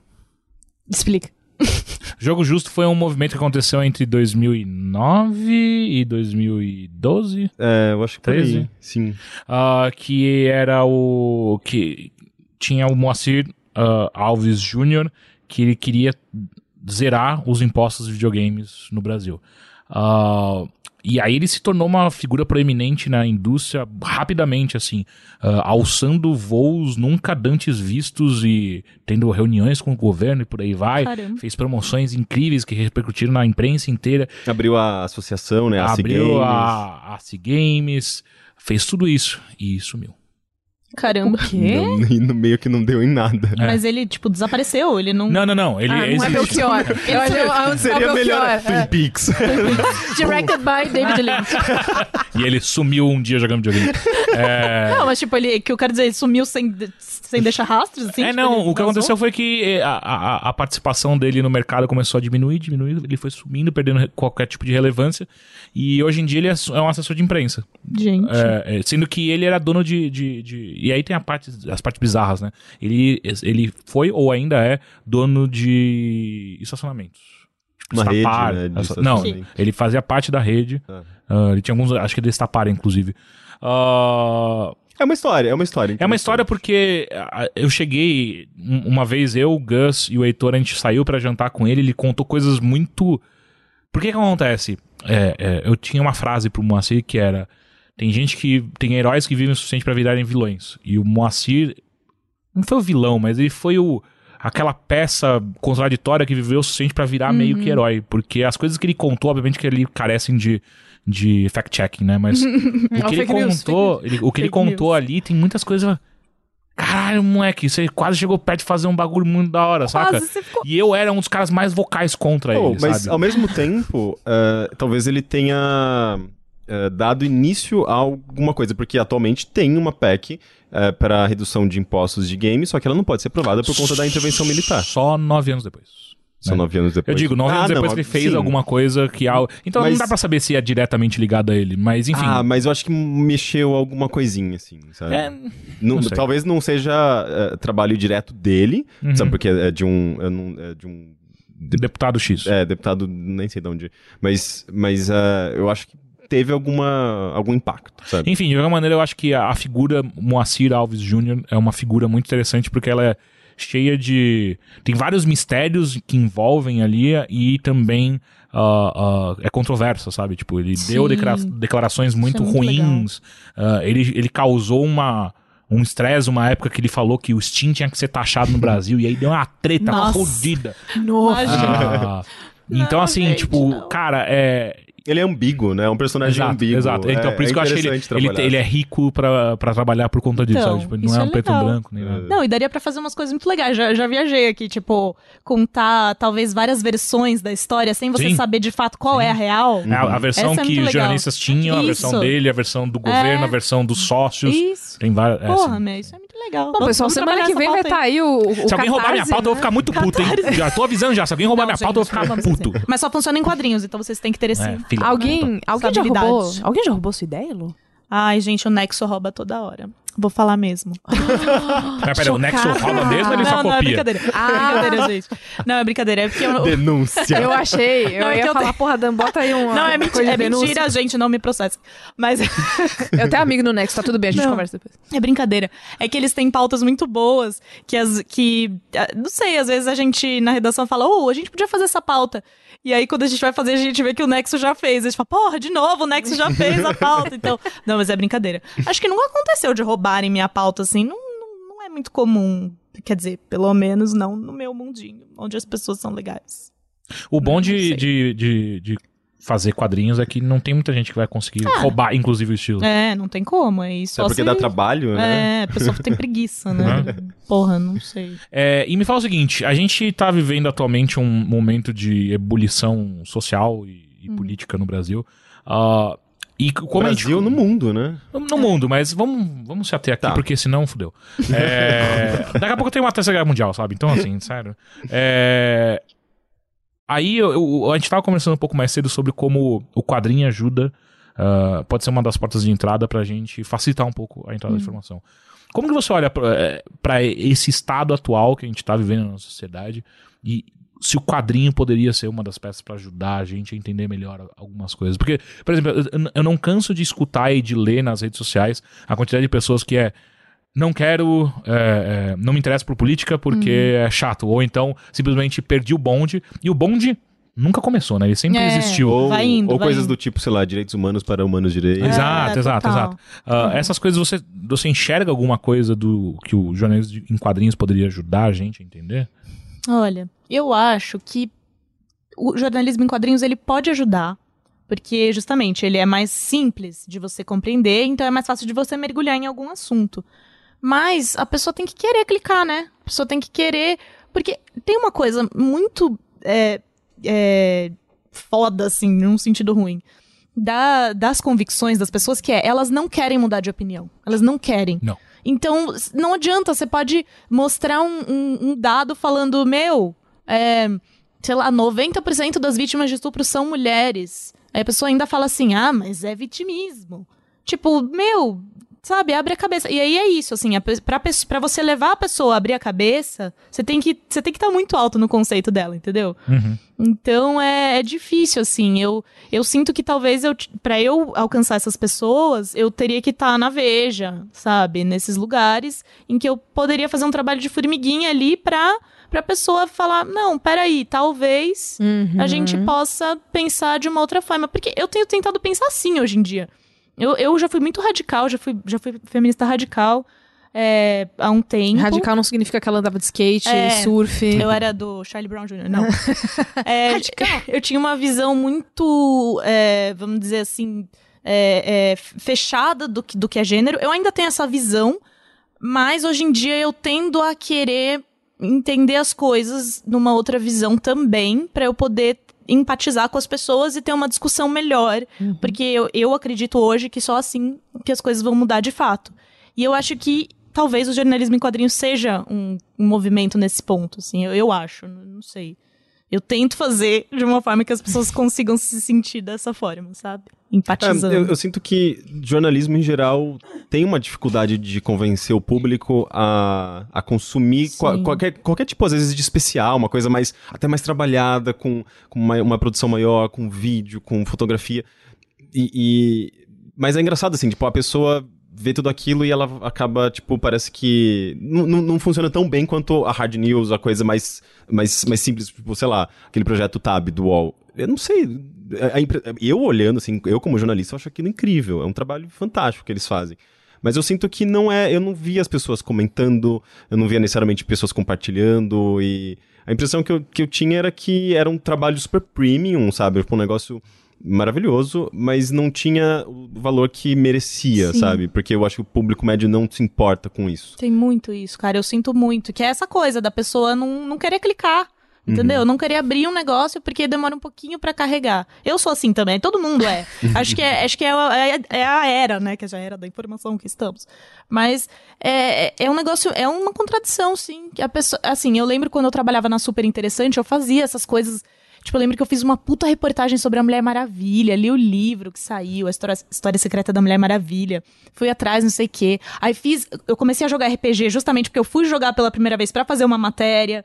Entendeu? Foi, foram trabalho, é, matéria ah, super trabalhada. do Stranger Things, Isso, não foi? essa mesmo. E, e, e, eu fui fazer com, nossa, vou fazer um negócio legal e tal. E elas foram meio mal, assim. E aí eu fiz, eu fazia umas notas, tipo, ah, abelhas gostam de cocaína. Quê? E as, elas não gostam. aí eu inventei. Quer dizer, talvez, a gente não sabe, talvez, na real. eu não sei, mas eu inventei esse. Tá. Explicaria assumirem no mundo. Elas estão cheirando. abelhas, abelhas estão sumindo do mundo. Mas aí Vocês sabiam disso? Ela faz uma carreirica não. assim. É, e aí a cheira vai, vai embora. Ai, é muito bonitinho. Que fofa, abelha. O que, ela ir embora? Que fofa a abelha, a abelha, cheirada. Porque eu gosto muito de coisas oh. muito pequenas. Daí imaginei uma abelhinha assim. Fazendo uma carreirinha. carreirinha. Nossa, gente. Desenha isso depois, manda Nossa, pra gente usar de vitrine do... Sim. Eu vou desenhar isso e você, tipo, lembrando das cabeças. Oito cabeças. Pro resto da vida. Tipo, daqui a uma... Quando vocês forem velhinhos, tipo, oh, oito cabeças. Eu vou desenhar isso. É, ah, tá semana que vem com a memória já, do Caio do jeito que... Aliás, aqui não, não, é Caio, né? Aqui é Teixeira, né? É, é Teixeira. É Teixeira. Se falar Caio, ninguém sabe quem é. Até semana que vem ele vai falar que oito, o quê? E vai fazer a, a mesma reação e vai ser bizarro. Eu quero ver, manda stories. Eu, eu quero. Fica o compromisso. Aí. Mas é, é, isso, assim, as pessoas clicavam mais nessa história da, das abelhas que eu fazia em cinco minutos. E, tipo, tinha, assim, sei lá, 500 mil compartilhamentos. Era bizarro, entendeu? De ver que as pessoas se importam com umas coisas uhum. meio não X, mas assim. mais guia dos curiosos. Mais assim, guia né? dos curiosos. É, é. E também eu acho que a, a informação rápida e quando ela valida uma opinião sua, e por mais superficial que ela seja, mas é, aquela coisa instantânea é Isso. é muito funciona muito mais rápido na internet. As, as, pessoas não querem dedicar 15 minutos lendo ah. um, um, um, sei lá, um puta trabalho ou ou às vezes um quadrinho pode ser até mais rápido do que isso, mas envolve uma coisa que sai da, da, da, zona de conforto dela, sabe? Ah, eu vou é. ver um quadrinho, eu já não vou ler o quadrinho, por que eu vou ler o quadrinho Exato. aqui? Sabe? Mas aí, olha, a gente tava falando hoje mais cedo do Chico Felice e da matéria dele do Fofão da Augusta. Sim. Ah, que e assim, dentro, dentro da nossa bolha, eu vejo que as pessoas são tipo, oh, gente, assim, meu, demorou para carregar dois segundos, acabou, acabou e tal. É, e então. essa matéria em específico, eu vi uma galera lendo e inclusive fazendo piada do quão grande era.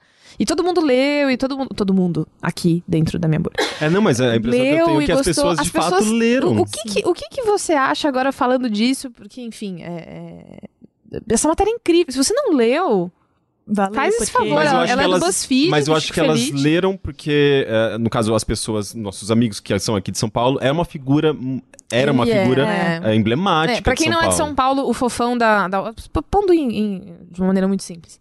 Ele foi. Ele é um homem que vagava por São Paulo. Ele faleceu é, no final faleceu. do ano passado.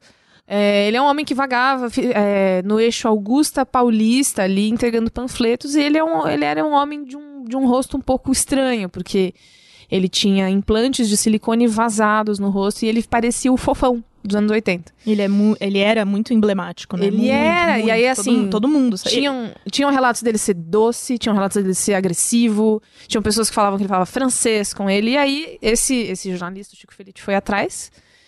E ele abriu um negócio, cara, que todo mundo ficou besta de ver. Ficou... É, ele contou a é história isso. da vida ele dele. Ele foi né? atrás, ele foi na cidade que o cara nasceu e, e, e, e de repente eu vi uma, muita gente lendo, se engajando mesmo com essa história que era grande, clicando. Sim, clicando, né? cara, e lendo. Clicando, não, e, é, e eu acho que o lance aí era justamente a, a, empatia, a identificação. E eu chorei lendo essa história, eu sabe? Também. Sim, é, é, é muito bem escrita, é muito além bem de escrita. tudo. Mais uma é, vez. E eu, eu acho que tem a ver também com a, com a questão de do contexto da, da sabe, tipo, de repente alguém revelou para você um, a história de um personagem Sim. que todo mundo via como uma pessoa misteriosa, sabe? Uhum. Então, na, pra gente, uhum. pro nosso contexto paulistano, faz muito sentido. Eu não sei se se pra, sei lá, alguém que mora lá no Rio Grande do Norte, sabe? Tipo, que não faz ideia quem é Fofão da Augusta, ou Ricardo, né? É, o nome Ricardo, dele. o nome dele. É Tipo, talvez essa pessoa não tenha clicado e se talvez. clicou, talvez ele tenha lido ali o comecinho e já caiu em outra coisa, é, né? É verdade, faz sentido isso, porque... Mas a manchete é, é, é chamar a atenção, né? Também, o fofão da Augusta. É. Quem é o fofão da Augusta, é, né? Uma coisa assim.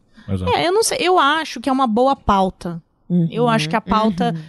E assim, outra coisa, eu acho que nós, jornalistas, a gente não consegue pensar numa boa pauta, porque a gente tá sempre tão preocupado com essa coisa dos cliques que a gente não tem energia nem tempo para pra parar um pouco e falar: vou respirar fundo, vou tentar fazer uma coisa um pouco mais trabalhada e criativa que eu sei que vai dar mais certo do que dar a notícia da morte do fulano que todo mundo já deu. A gente não consegue, porque a gente é tão ansioso com esse negócio de cliques e acessos e não sei o que, que a gente não consegue parar. E eu acho que o Chico, ele é uma pessoa que eu eu já vi outras matérias dele, eu acho que. Eu não sei se ele tem essa, essa ansiedade, enfim, não sou amiga dele, infelizmente. Minha DD. Beijo, Chico. se tiver aí. Bem-vindo à bilheteria, Chico. Mas é, eu acho que ele tem uma coisa que eu admiro muito, que é ele consegue, pelo menos parece conseguir parar, pensar e falar. Essa pauta vai ser incrível, porque eu tenho muita curiosidade de saber o que quem é o fofão, né? Ou, enfim, uma outra que ele fez também, que ele foi atrás do fake dele no Grindr. Do Grindr. No, no aplicativo. aplicativo de encontros. Né? De encontros. De encontros. e ele foi atrás e tal. E é engraçado, assim, tem um. Tem até, é, ele é muito criativo, tem uns intertítulos. É, quem com fake fere, com fake será ferido. Assim, e são essas sacadas. Eu acho, acho que a pessoa se permite, né? De tipo, fazer coisas se legais. Se solta, né? Se solta, é. é. Eu tô sentindo isso. Eu tô, tô mergulhando meu pezinho um pouquinho no jornalismo. Agora eu tô no Judão, eu sou redatora de lá. E uma grande coisa. Por favor, né? Meu amor. Sucesso. E aí o que tá rolando é. Eu nunca escrevi de verdade como vocês escrevem e, e, tal. E assim, realmente sentar e se soltar num texto para falar, meu irmão, o que, que eu acho isso de verdade? Né? Inclusive, é, o Borbs e o Cardim, dois docinhos de coco que toparam me ensinar a fazer as coisas hum. e tal. É o ponto que eles mais falam, tipo, ah, legal, mas tá, você tá travadona, é. né? Você tá meio travadona, né? Tipo, e eu não sei onde tá. Eu tô tentando destravar. Eu tô virando, tô mexendo, mas é. é... Ver o, o, o, você com os quadrinhos, enfim, os meninos quando escrevem a, a... E o Chico Felice é tipo, ô, oh, cara, essa trava tá destravada demais, né? É, tipo, é, é um grande fluxo incrível que é. Vai indo, é... vai indo. Puta, cara, isso é isso. É inspirador, né? Pra é. gente que é, sabe que trabalha com comunicação. Isso é jornalismo, isso é né? Isso, isso comunica pra caralho, assim, porque as pessoas elas querem ouvir. Eu lembro primeiras aulas de, de, de, de, Eu fiz rádio e TV, pra quem não sabe. primeiras aulas de, de comunicação em áudio, assim, ela falava, tipo, lembra? Quando você é criança e a pessoa começa a contar uma história lá longe, aí você vai lá ouvir, aí vem outra pessoa, e aí vem outra pessoa, e de repente tem uma galera ouvindo essa história sendo contada e ninguém foi chamado, as pessoas simplesmente se atraem, né? Sim, é isso, é isso, é exatamente isso, só que no meio digital. É, hum. é, a mesma coisa, assim. E o quanto que influencia você que trabalha no. trabalhou e trabalha ainda com, com bastante nessa plataforma? Tipo, na hora de escolher uma parada, vai ah. dar clique então, isso é uma, é uma coisa que acontece, assim, de ficar preocupado com clique e tal. Já deixei de fazer muitas pautas, porque achei que não ia dar clique. Já fiz muitas pautas achando que ia dar clique e não deu nada. Sim, já entrou na banheira de Nutella e olha no que deu? não, mas eu queria muito. Vamos fazer essa. Não, brincadeira. Semana que vem, não, vamos. Vamos fazer. Não, brincadeira. Em quadrinhos. Na banheira de Nutella. Tá Pelo menos vai ser tão ridículo quanto. É, vai ser artístico. É. Ao shade, pelo amor de Deus. Enfim. É, sabe o que eu queria saber, Lô? É. Se você pode deixar algumas dicas hum, claro. de livros ou trabalhos peguem, jornalísticos. Peguem caneta, abre um bloco de notas do celular. Anotar. É, eu acho que o, o, a grande obra né, do, do, jornalismo em quadrinhos é o Mouse, né, do Ed Spiegelman, que eu nunca sei falar o nome, mas acho que é assim. É assim. Acho que sim. Sempre erro, mas é esse homem. É, ele foi o primeiro quadrinho a ganhar o Pulitzer, né? Acho que a gente tem que lembrar e eu fico imaginando sempre o que, que é isso, né? Alguém chega lá e fala, ó, oh, tá aqui, ó, o Pulitzer pra você que fez esse quadrinho foda sobre o Holocausto. É incrível. E o Mouse é, é, um quadrinho que ele... Uh, uh, ele, ele tem muito destaque, né? Tipo, você entra numa, numa livraria, vai na parte de graphic novels, ele sempre e vai estar em hoje, destaque. porque o mouse ele é tem uns 10 uns 10 anos, já acho que tem até 1980 mais. e 80? A, a, é? as, primeiras, as, primeiras, publicações, é. porque assim, ele, ele, começou sendo publicado em fascículos e não Isso. diretamente ah, no, no grandão. Isso. E os primeiros saíram em 1980 e pouco, bem no começo de 1980, e acho que ele foi juntado em uma só coisa em 1990. Isso, exatamente. E, mas é isso, né, pô, nos anos 80, tipo, não existia essa ideia de internet e tal, como a gente conhece hoje, o cara falou, não, vou fazer, e fez, e é incrível, assim.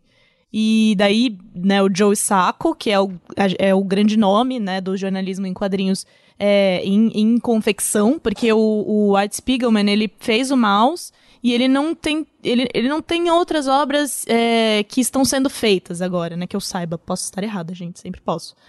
Mas o Joe Sacco, ele é um cara que ele, ele foi pro Oriente Médio e ele continuou fazendo muitas reportagens em quadrinhos sobre isso, sobre, enfim, os conflitos que tem lá. É, acho que do Joe Sacco, sei lá, todos são muito legais. Um, um, que eu gosto muito é o Palestina, dele, e também tem o Nota sobre Gaza, que são muito, muito, mas são bem, bem grandes, assim. Mas acho que dá para encontrar, assim, na internet. Eu acho que o Palestina é o, é o que mais alçou ele a, a, ao estrelato, sabe? Tipo, tem... É, muita é. gente leu esse negócio. É maravilhoso. É muito bom. É muito bom. E, e eu acho incrível, assim, como ele conseguiu fazer um, uma coisa com uma narrativa muito boa, uma apuração muito boa e um desenho muito bom, porque uhum. é um negócio absurdo. O cara, eu, eu falo, a gente brincava na, na, no curso de quadrinhos que eu fiz que o cara era psicopata, porque ele fazia uns, uns, desenhos muito detalhados, assim, de, de umas cidades incríveis. Você acha que ele quebrou o tablet? Ele quebrou. Com Total quebrou o Meu, quebrou uns três ali. Porque pra fazer um negócio que ele fez. Não, é sério, gente, sério. Depois peguem isso. Às vezes eu fico dando zoom só pra olhar, porque é muito. Nossa, é incrível. É muito bom. E aí, enfim, de mulheres, acho que tem dois que são autobiográficos, que são muito bons. Um é o Persépolis, da Marjane Satrapi. É maravilhoso. Sabia que foi a minha primeira entrevistada oh. na minha carreira de jornalismo? Mentira! A Marjane Satrapi.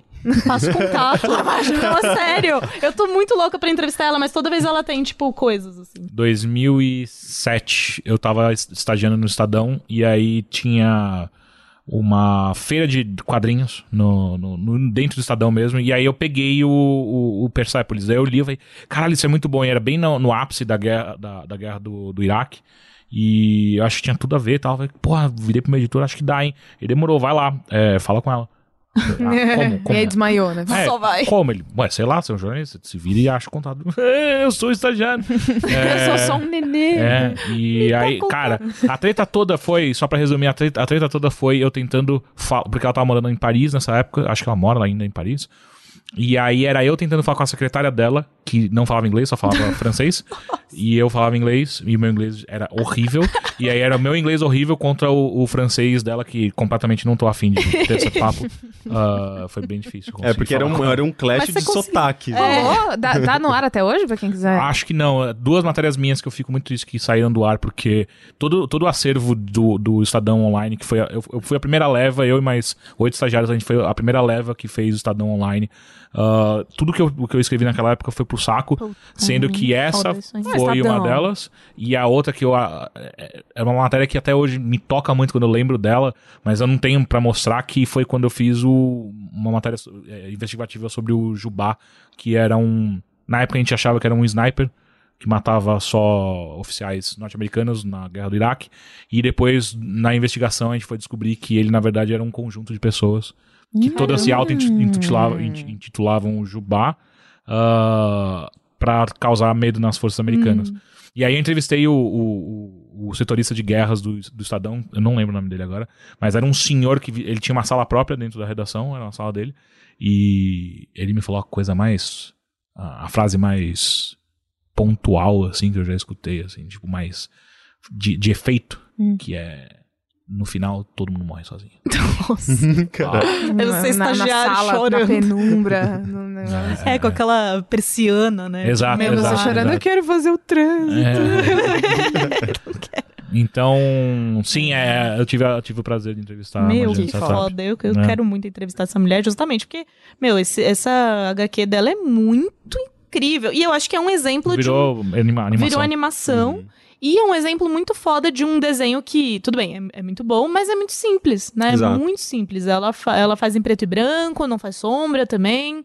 Enfim, é bem fluido. E uma outra que eu também não sei falar o nome, sorry. Ela chama Alison Bechdel, eu acho. É, é Alison né? Bechdel. E ela tem dois livros muito bons. Um chama Você é Minha Mãe? Uma pergunta, né? E o outro é Fun Home. E em cada um deles ela... Fun é, Home. Fun Home. É, em cada um deles, ela investiga a relação com um dos pais, né? O, o Você é Minha Mãe é com a mãe, uhum, óbvio. Uhum. E o do pai é o Fun Home. E é muito, muito legal, assim. Vale muito a pena.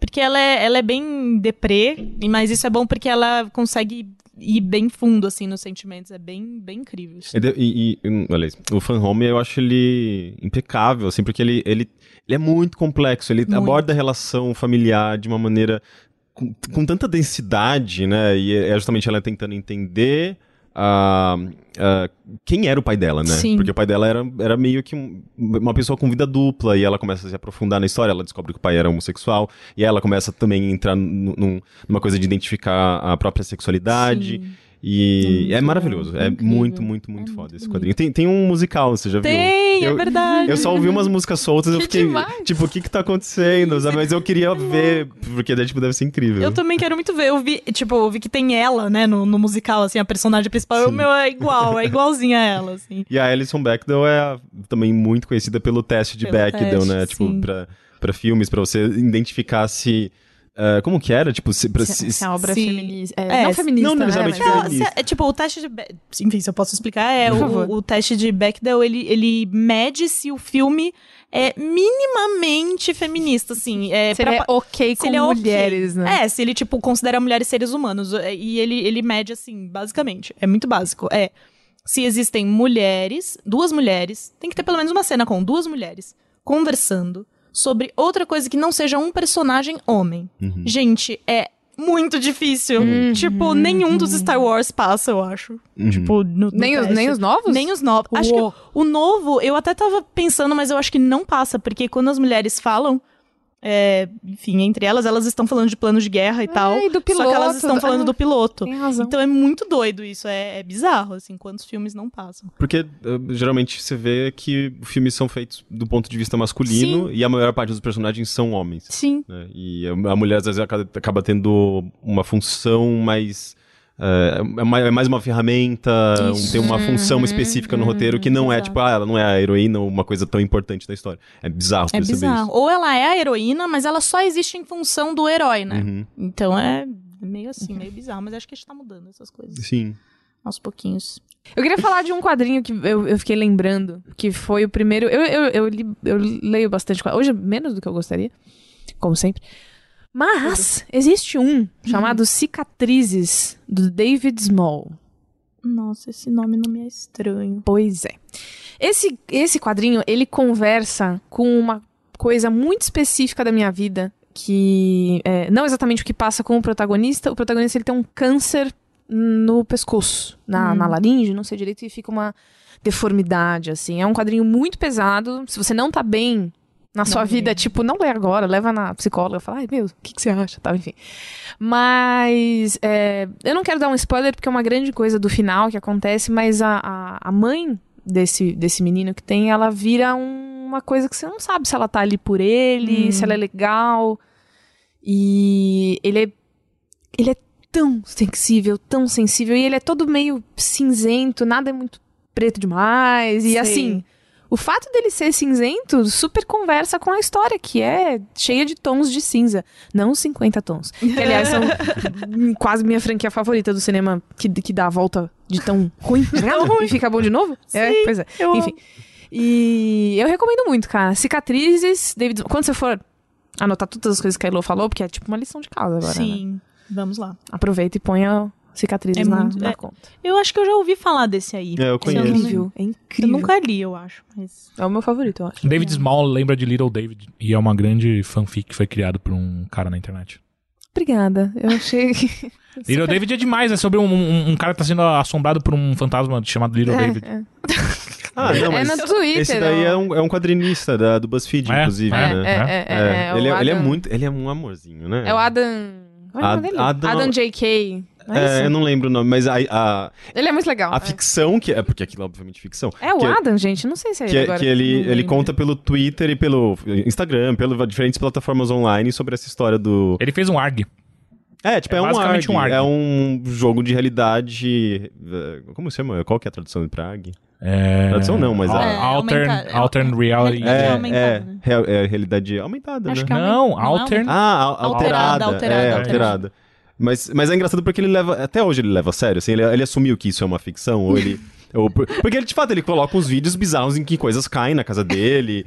E é, e o, é gato, o gato fica olhando pro nada, é, assim, pra, é. pra porta, pro vão da porta. E, e, e, as, e o bar as pessoas também fazem isso. E as pessoas não, participam, elas pegam as imagens, fazem análises no Photoshop, encontram imagens, de, devolvem. A história, part... tá a, a, história se desenvolve a partir da participação das pessoas. É chocante, é incrível. Comunicação, as pessoas é vão lá atrás sem serem chamadas. E, e, e dá, aí, medo, dá um medo aí, viu? caralho acompanhar isso daí. É, é maravilhoso. Mas e aí?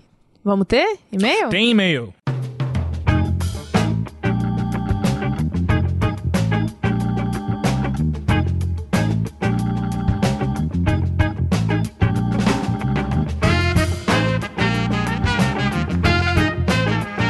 Tem então. Ma manda aquela. Primeiro e-mail, e esse já vem direto no peito que é de anônimo. Uh. E é o seguinte. Uh, Elo, a gente vai ler esse e-mail e aí você vai dar sua opinião também, beleza? Eita, tá bom. Uh, Bom dia, sobrecarregados. Venho por meio deste pedir uma ajuda sobre relacionamento de pessoas que são claramente mais experientes do que eu. Ah, sobrecarregado overload. Ah. Eu gostei. É... Eles ficam inventando apelidos pra gente. Sim, mas esse, esse a gente esse já tinha bom. ouvido. A gente já tinha ouvido outras vezes. Ah. Eu, eu, gostei desse. É, é bom. Porém, a decisão que devo fazer é extremamente pessoal, eu reconheço. Mas estou perdido e preciso de qualquer opinião possível. Faço 20 anos este ano. Sou tímido, introvertido e não me, não me considero fisicamente atraente. Nessas quase duas, duas décadas de minha vida, eu estive barra estou em apenas um relacionamento sério. Ou não. Conheci uma garota em um app de celular qualquer que é basicamente um clone de Twitter com chamadas de voz. Hum. Eu não baixaria esse tipo de coisa. Que estranho. Converso com várias pessoas lá apenas para passar um tempo. Porém, num dia qualquer fiz uma ligação com uma tal garota. Conversamos um pouco e depois da ligação continuamos a manter contato. Eu sou muito lerdo para esse tipo de coisa, mas logo ficou bem claro que ela estava flertando comigo. O primeiro problema é, ela é da Malásia. Uou. Literalmente ah, é... o outro lado do planeta. É literalmente o outro lado do planeta? É, é bem outro lado. Eu não liguei para é isso. É já que não esperava o relacionamento durar mais do que dois meses. Já que eu não sou muito interessante e nunca tinha namorado antes. Oh, meu bem. Eu ia só aproveitar a companhia enquanto durasse. Porém, a coisa ficou séria.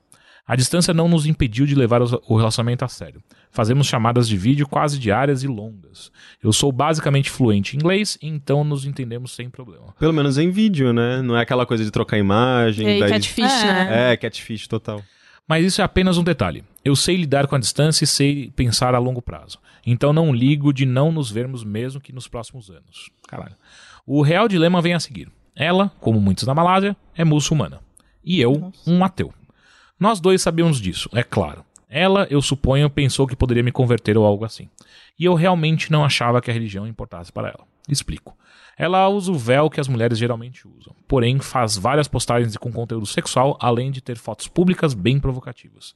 Ela não se importou em mandar e receber fotos nuas, inclusive fotos nuas com o véu, um símbolo religioso, ela tem um vibrador e o usa, além de ter dito várias vezes que não rezava ou lia o Alcorão havia um tempo.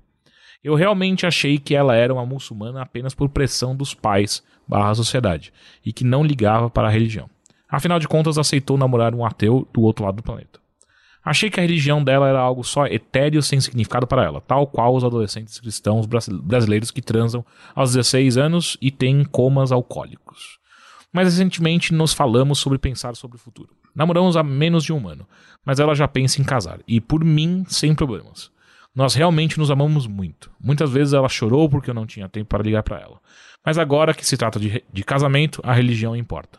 Ela não pode casar comigo a não ser que eu, que eu me converta. Hum. Algo que não quero e, mesmo que quisesse, não conseguiria a não ser que levar, lavasse minha mente. Eu pensei em simplesmente fingir que me converti e viver a vida mas ela deixou bem claro que se for para eu mentir para mim mesmo, ela prefere que eu continue ateu. Então chegamos ao fim da discussão com os seguintes termos. Enquanto eu estiver realmente lendo sobre o Islã e estar de cabeça aberta, ela diz esperar o tempo necessário para que eu me converta. Mesmo que isso nunca aconteça. Mesmo ela me amando muito, eu tenho certeza que ela não vai esperar. E mesmo que espere, eu não quero desperdiçar anos da vida dela só para só que no final eu resolva que não vou mesmo me converter. Ela disse que nenhum tempo gasto comigo é um desperdício, e mesmo que eu decida não me converter, o tempo que passamos juntos vai ter valido a pena. Então não sei o que fazer. Ou eu realmente me dedico a estudar a religião, o que é muito difícil, vou ler tudo com cinismo e pensando isso não faz sentido nenhum, é só bullshit, uh, realmente não vai acontecer. Ou eu simplesmente termino com ela agora mesmo. Ambas opções ruins.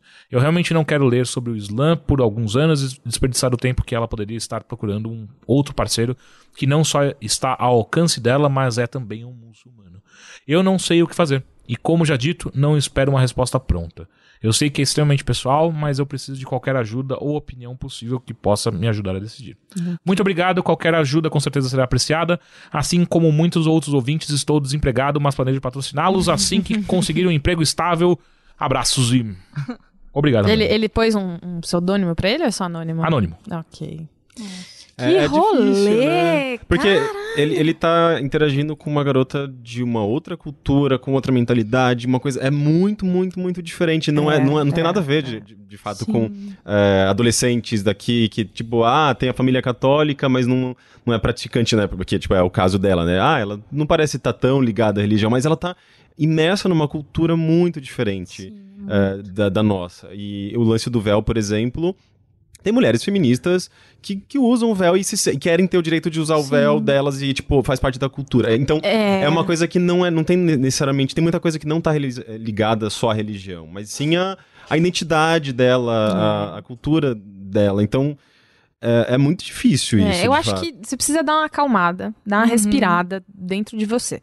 Vamos, vamos pôr algumas coisas, é, é pontuar. O fato dela mandar nude, receber nude, postar fotos uh, provocativas e, eu, e assim, cara, provocativo é uma parada que é muito, que varia de cabeça para cabeça Total. e tal. Não significa nem por um segundo que a religião não, não seja importante para ela, uhum. porque uma coisa é tesão e de, sexo e tal, e outra coisa é como você se sente ligado ou não espiritualmente com algo maior, uhum. ou não tá? Aí depois vem isso do amor, muito do Lord Byron, da Disney. É, é, é, ide é idealizado, porque. A gente se ama e a gente se conhece faz muito pouco tempo, mas se casar tudo bem.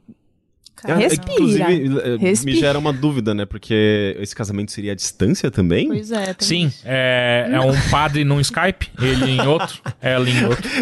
Não, mas é de fato é uma dúvida. Só que tem que ter um. Não, eu acho que ele iria pra lá. Ele iria pra lá. Ele iria pra lá. Ou pelo pelo que cá. eu entendi, ele iria pra lá. É porque, porque ele fala, ela... menciona a família, né? Isso, e eu acho que se é uma, uma, uma situação estrita, assim, de, de religião e tal, ele, ele iria. Então, assim, eu sei que é muito lindo o amor. Estamos todo mundo ligado aqui. Que o amor é incrível e que felizes para sempre e várias loucuras. Loucura de amor. incrível. Mas... Manda um carro de som pra ela. Nossa, isso sim. Mas o que você tem que pensar é, tipo, um o, o, quanto isso é prático. Tipo, amor é legal e tal, mas uhum. é a uhum. primeira vez que você tá sentindo. Sim. É, porque eles nem se viram pessoalmente nunca, ainda, eles nunca conviveram. Nunca. Gente, vai que ela tem bafo, sabe? Cê, cê não, é, é, ué. É, eu, eu, acho que você é. não pode pensar em casamento sem sem você conhecer a pessoa de verdade. Você uhum. tem, você conhece uma, uma, uma primeiro que uma, uma um, um, pequeno uh, recorte da vida dela.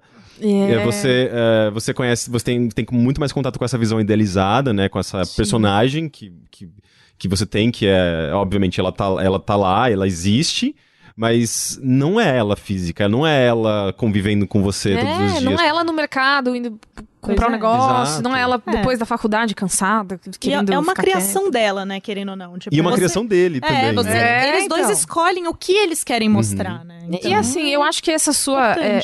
eu acho que isso tem muito a ver com, com o fato de você ter 20 anos, Sim. mas enfim. O fato de você ser muito irredutível, eu acho que não, porque tem que lavar minha cabeça e tal, pode ser que seja meio bosta. Então, assim. É... O quê? Bosta. Tentar ir lá e, e ah, aprender ah, e, e, assim. Pode ser que você é. seja irônico com uma coisa que ela não vai gostar, hum. e aí isso não vai ser legal nem para você, nem para ela. Não tô falando pra terminar, não é isso. Mas eu acho que existem muitos pontos além do amor da Cinderela que Sim. você precisa avaliar que é uma responsabilidade emocional, cara. Sim. E Porque eu... essa menina, ela também tá investida ali Total. naquele menino que é do Brasil, que é ateu, e aí tem o, o bilheteria da Malásia, e ela tá mandando e-mail falando, meu, tem esse cara do Brasil. Sabe? então, Então, assim, ela também Tem tá, sim. tá meio É engraçado é que eu apresento os dois. Mas aí lá você fala baixinho. Não. Porque é do outro lado. Eu falo mais alto. Mas aí você pode falar daqui, É porque porque, daí- lá eles ouvem. É, Entendi. isso, essa é. Enfim, E lá eu só tenho sete cabeças. é a É porque é do outro lado do mundo. Nossa, eu demorei pra entender. ah, agora eu fiquei confusa com as cabeças. Enfim, é, eu, eu, eu acho que é uma decisão muito pessoal, mas. é, é, não sei, você já conversou com ela, tipo, sobre, sobre a parte prática? E aí você vai pra lá, então beleza. Então você vai pra Malásia, vai ser muito louco. Com que dinheiro? Não sei. Você vai fazer o que lá? Você tem 20 anos. E tem a família dela. Você vai E tem a da família dela. Você vai morar com a família dela? Você vai. Você vai trabalhar no comércio da família dela? Sabe, tipo, é, E, é- e tem que pensar também é que muito. É muito. Muita coisa, né? Sim, é tudo muito diferente. É tudo, tipo, tudo, tudo. as Não é coisas. só, ah, é outra língua, cara. É uma, um outro mundo, assim. Tipo, desde a comida até o lado que a privada gira. É verdade. É verdade. Não, pera. É, é- Não sei se a Ana hoje tá já é Oriente. Não, é, é, É sul, né? Ah, não é. então, é, é, sul é o Equador, é o Equador. É, eu não sei. hemisfério É. norte. Bom, sul. mas de qualquer forma, é tudo muito diferente. E eu acho que uma coisa importante também de ter em mente em um É relacionamento. o deal breaker, né? Cara, é- essa, essa, essa privada tá indo do É. lado contrário. Ai, não, não, dá. não vai dar. Não Meu aguento. cocô Vocês tá indo estranho. Eu tô vendo, tá, não tá legal. hum, Não É tá... tipo o gatilho, né? É, não, não, não, não. Ah, isso é demais pra mim. Mas acho que uma coisa importante de lembrar num relacionamento é você tem que manter sua individualidade. Isso é muito importante. É, você não Tipo, pode virar. não pode virar outra pessoa. E eu acho que se você, é, mesmo que assim, sem ter vontade, mesmo que fazendo por ela, você se converter pra religião dela, pra agradá-la, eu acho que Tem prazo de validade isso aí, hein? primeiro que tem prazo de validade, né? Isso é muito importante. E segundo que assim, cara, no fundo, no fundo, você sempre vai ter uma duvidazinha de se você fez a coisa certa ou não. Tudo bem, em, em tudo na vida você vai ter essa Sim, duvidazinha, sim. mas vai ser muito forte e eu acho que um casamento, tipo, é uma coisa muito, muito importante. Então, respira fundo e talvez procurar uma terapia possa ajudar. Sempre, sempre. Muito. Terapia pra todo mundo, não- ninguém tá te chamando de louco. Não está. É porque é, é difícil, a gente sabe que é. E se você É, mandou meu. esse e-mail cheio das- desses, dessas dúvidas, essa coisa, é porque tá, tá foda Tá dentro da sua foda. cabeça mesmo. Pra todo mundo está Terapia é incrível. Então, Eu, calma. eu, eu, né? eu digo pra terminar. Assim? Sim, Direto? sim. Olha só. Porque, como vocês bem apontaram, tem muita, tem muito empecilho, tem muita, muita, muito detalhe envolvido. E, cara, na moral, Vai dar certo? Qual é a religião, chance, né? religião, cara, se você tem É. uma posição tão firme sobre a sua, sobre, sobre o que você considera como religião, o que você acha de religião, e se ela tem uma posição tão firme quanto dela, ah, mas isso aí não vai durar, viu? É, nu- nunca vai ser verdadeiro é, pra ele, né? Tipo, essa É. conversão, assim, ele nunca vai acreditar nisso. Na verdade, vai ser uma, É, uma e aí, aparência. daqui dois anos você vai estar Imagina puto começar- na Malásia. começar um relacionamento já com, Mentira. com, com mentiras, né? Tipo, com tipo, aparência só, É, sabe? É meu. muito estranho. Vai né? dar, dar, ó. Não, e, e outra, ele tá. É o que você falou, ele tá num- no começo da vida, assim, tipo, eu imagino que com 20 anos você ou É o acabou de- primeiro, o primeiro relacionamento é. da vida. E, tipo, sei lá, vai, você acabou de entrar na faculdade ou está na faculdade. É, cara, você não vai ter outros relacionamentos? Ou como, é- como vai ser isso? Não- E lembrando que aos 20 anos tudo parece que é a última vez. Né? É, total. meu, vai ter Puta, é a, é a primeira e, assim, única a- vez que eu vou me apaixonar, Uma outra coisa do Não. começo, tipo, ah, eu não. Não. me acho bonito, eu sou desinteressante e, e- e Isso coisas também é, assim. denota baixa autoestima. Baixa O que, autoestima. o que também já é uma, uma questão, tipo, procura um Terapia. tera- terapeuta. E é muito da idade. Você acabou de passar pela fase da adolescência que você tá formando Uhum. quem você é, Sim, meio ali, tortuoso. E às vezes você nem é espinha. ateu é também. Tem essa parte. Às vezes você não é. Você, gente às vezes você acha sabe. que é. A gente nunca É. sabe. A vida é essa é. grande. Assista A Chegada, né? a vida Chegada. é essa grande. Ah, esse sim. grande Círculo. Sim, né? Enfim. Total. É... Calma. É, conversa com ela. E assim, conversa com Me ela. fala que aplicativo é esse aí que eu tô curioso. eu não entendi vai porra nenhuma. encontrar. Que que é isso, de cara? Twitter com É. Um vídeo. Então, Quero. conversa com ela de, de adulto, assim. Se vocês estão pensando em casar, vocês precisam começar a pensar, tipo, Sim. conversa com ela de verdade. Fala, meu, eu sei que a gente se ama, e aí. Como é que vocês vão sustentar? Quando, quando você manda foto pelada é incrível. E eu imagino que seja incrível, porque, enfim. Mas o. E da onde vai, vai vir sustento? Faz sentido? Ela quer isso mesmo? Ou ela Onde também tá empolgada lá no bilheteria da Malásia falando, é meu primeiro relacionamento. É muito. Vocês vão morar no meio caminho entre os dois países? Onde fica? Qual, Índia. em qual país? Não, Índia é do lado não, da Malásia. Índia, é, Índia tá tudo lá. É. Eu até fiquei fora do microfone. Deve ser um, a gente vai tá, tá no é o oceano, é uma Havaí. ilha, é uma ilha no meio do, do, do mundo. No Havaí? É um barco. Eu vou ser obrigada a abrir o mapa mundo agora. Eu É, enfim, eu. Ah, não. Muito, muito trampo. Mas enfim, boa sorte, converse com ela, é, É, tente é. se, se abrir pra pessoas que você tem confiança, que você Assim como conhece. você fez conosco, muito obrigada por confiar, mas eu acho que precisa, precisa de uma ajuda mais profissional. Uhum. A gente aqui é muito do pitaco. É. Você É, a precisa- gente tá você vendo precisa do- de- por fora, né? É. Não, tá, não tem a É. intimidade. Mas a gente é profissionalmente do Pitaco. Porra. Pitaco profissional. né, São quantos coisa. anos já que a gente faz isso, Henrique? Oito? Não é, Mais não, tempo não na é o faculdade. bilheteria. bilheteria Mais é tempo na 33. faculdade. Não, não, mas é contando o. IG, contando... É, uns oito, uns oito anos. Oito anos. Oito anos de Sete pitaco. anos. É muita coisa, né, gente? Vamos Enfim. parar? Enfim, Um beijo, Anônio. Fique bem. Fique bem. e este foi o e-mail da semana. Elo, muito obrigado Ah, pela sua agradeço. presença. Foi ótimo. Henrique, eu não vou falar que nem o Heitor. Valeu não por ter vindo. precisa, não. Bia, obrigado novamente por ter aparecido. Semana que vem você que tocará esse podcast. Semana que vem eu sou a host. Espero... Espero vocês. Tô- eu Semana que vem... Tá Eu confirmado? só tenho... Tá, tá absolutamente confirmado. Você Vamos, quer falar? vamos revelar pra Em- quem, quem. Olha, exclusiva pra vocês. World, Exclusiva. World Premiere. World Premiere. A semana que vem eu sou a host junto com o Rick e nós vamos entrevistar a Penélope Jean, que é drag queen. Ela tá com um programa no I chamado Drag Me as a Queen. Ela é incrível, ela é maravilhosa. Mandem perguntas no Ela e-mail. fazia parte do trio Milano. Ela era do Trio Milano com a Tiffany a Bradshaw. Tiffany, Tiffany e a Amanda Sparks. A Amanda Sparks, exato. A Amanda Sparks, inclusive, agora faz outras coisas de Amanda games, Sparks não não é? ia É. vir aqui, ou veio? Amanda Sparks, ela sempre trabalhou muito com games, né? Então, Ela já. tem aquela apresentação do coração. É, do maravilhoso. negócio. Ela é muito legal, enfim. Então, mas, mas é, a gente deveria ter. O, o Henrique, que, é, que faz Amanda Sparks, ele, ele vai ficar putaço comigo. Ótimo. Porque, Não, tipo, mas tô convidando sabia. Genelo- É outra produtora. Penélope. Fala que é outra da outra Ah, produtora. ok, tá não tem bom. problema. Enfim, é, e semana que vem venham pra cá assistir a gente. Eu gostaria de fazer um último, Hum, um último wrap-up. hum, hum. Da última vez que eu vim aqui, tinha acabado de rolar a história da execução da Marielle Franco. E a gente não falou disso no dia, porque foi um dia maluco, de muita chuva em São Paulo. As nossas, a gente começou quase uma hora atrasado, foi, foi muito doideira. Então, assim, eu não dediquei o outro episódio a isso, e as- eu não tenho a menor. Eu não tenho a menor, o menor cacife político pra falar muito sobre essa história, mas faz um mês, um pouco mais de um mês, que a Marielle Franco e o seu motorista Anderson foram executados. A palavra é essa e não existe outra. E a gente ainda não sabe quem foi que fisicamente puxou esse gatilho e quem é que foi que mandou pôr a bala na cabeça desses dois. Então eu gostaria de coração aproveitar que a Elô tá aqui, duas meninas e para todas, todas, para nós todas, é, esse episódio é para ela.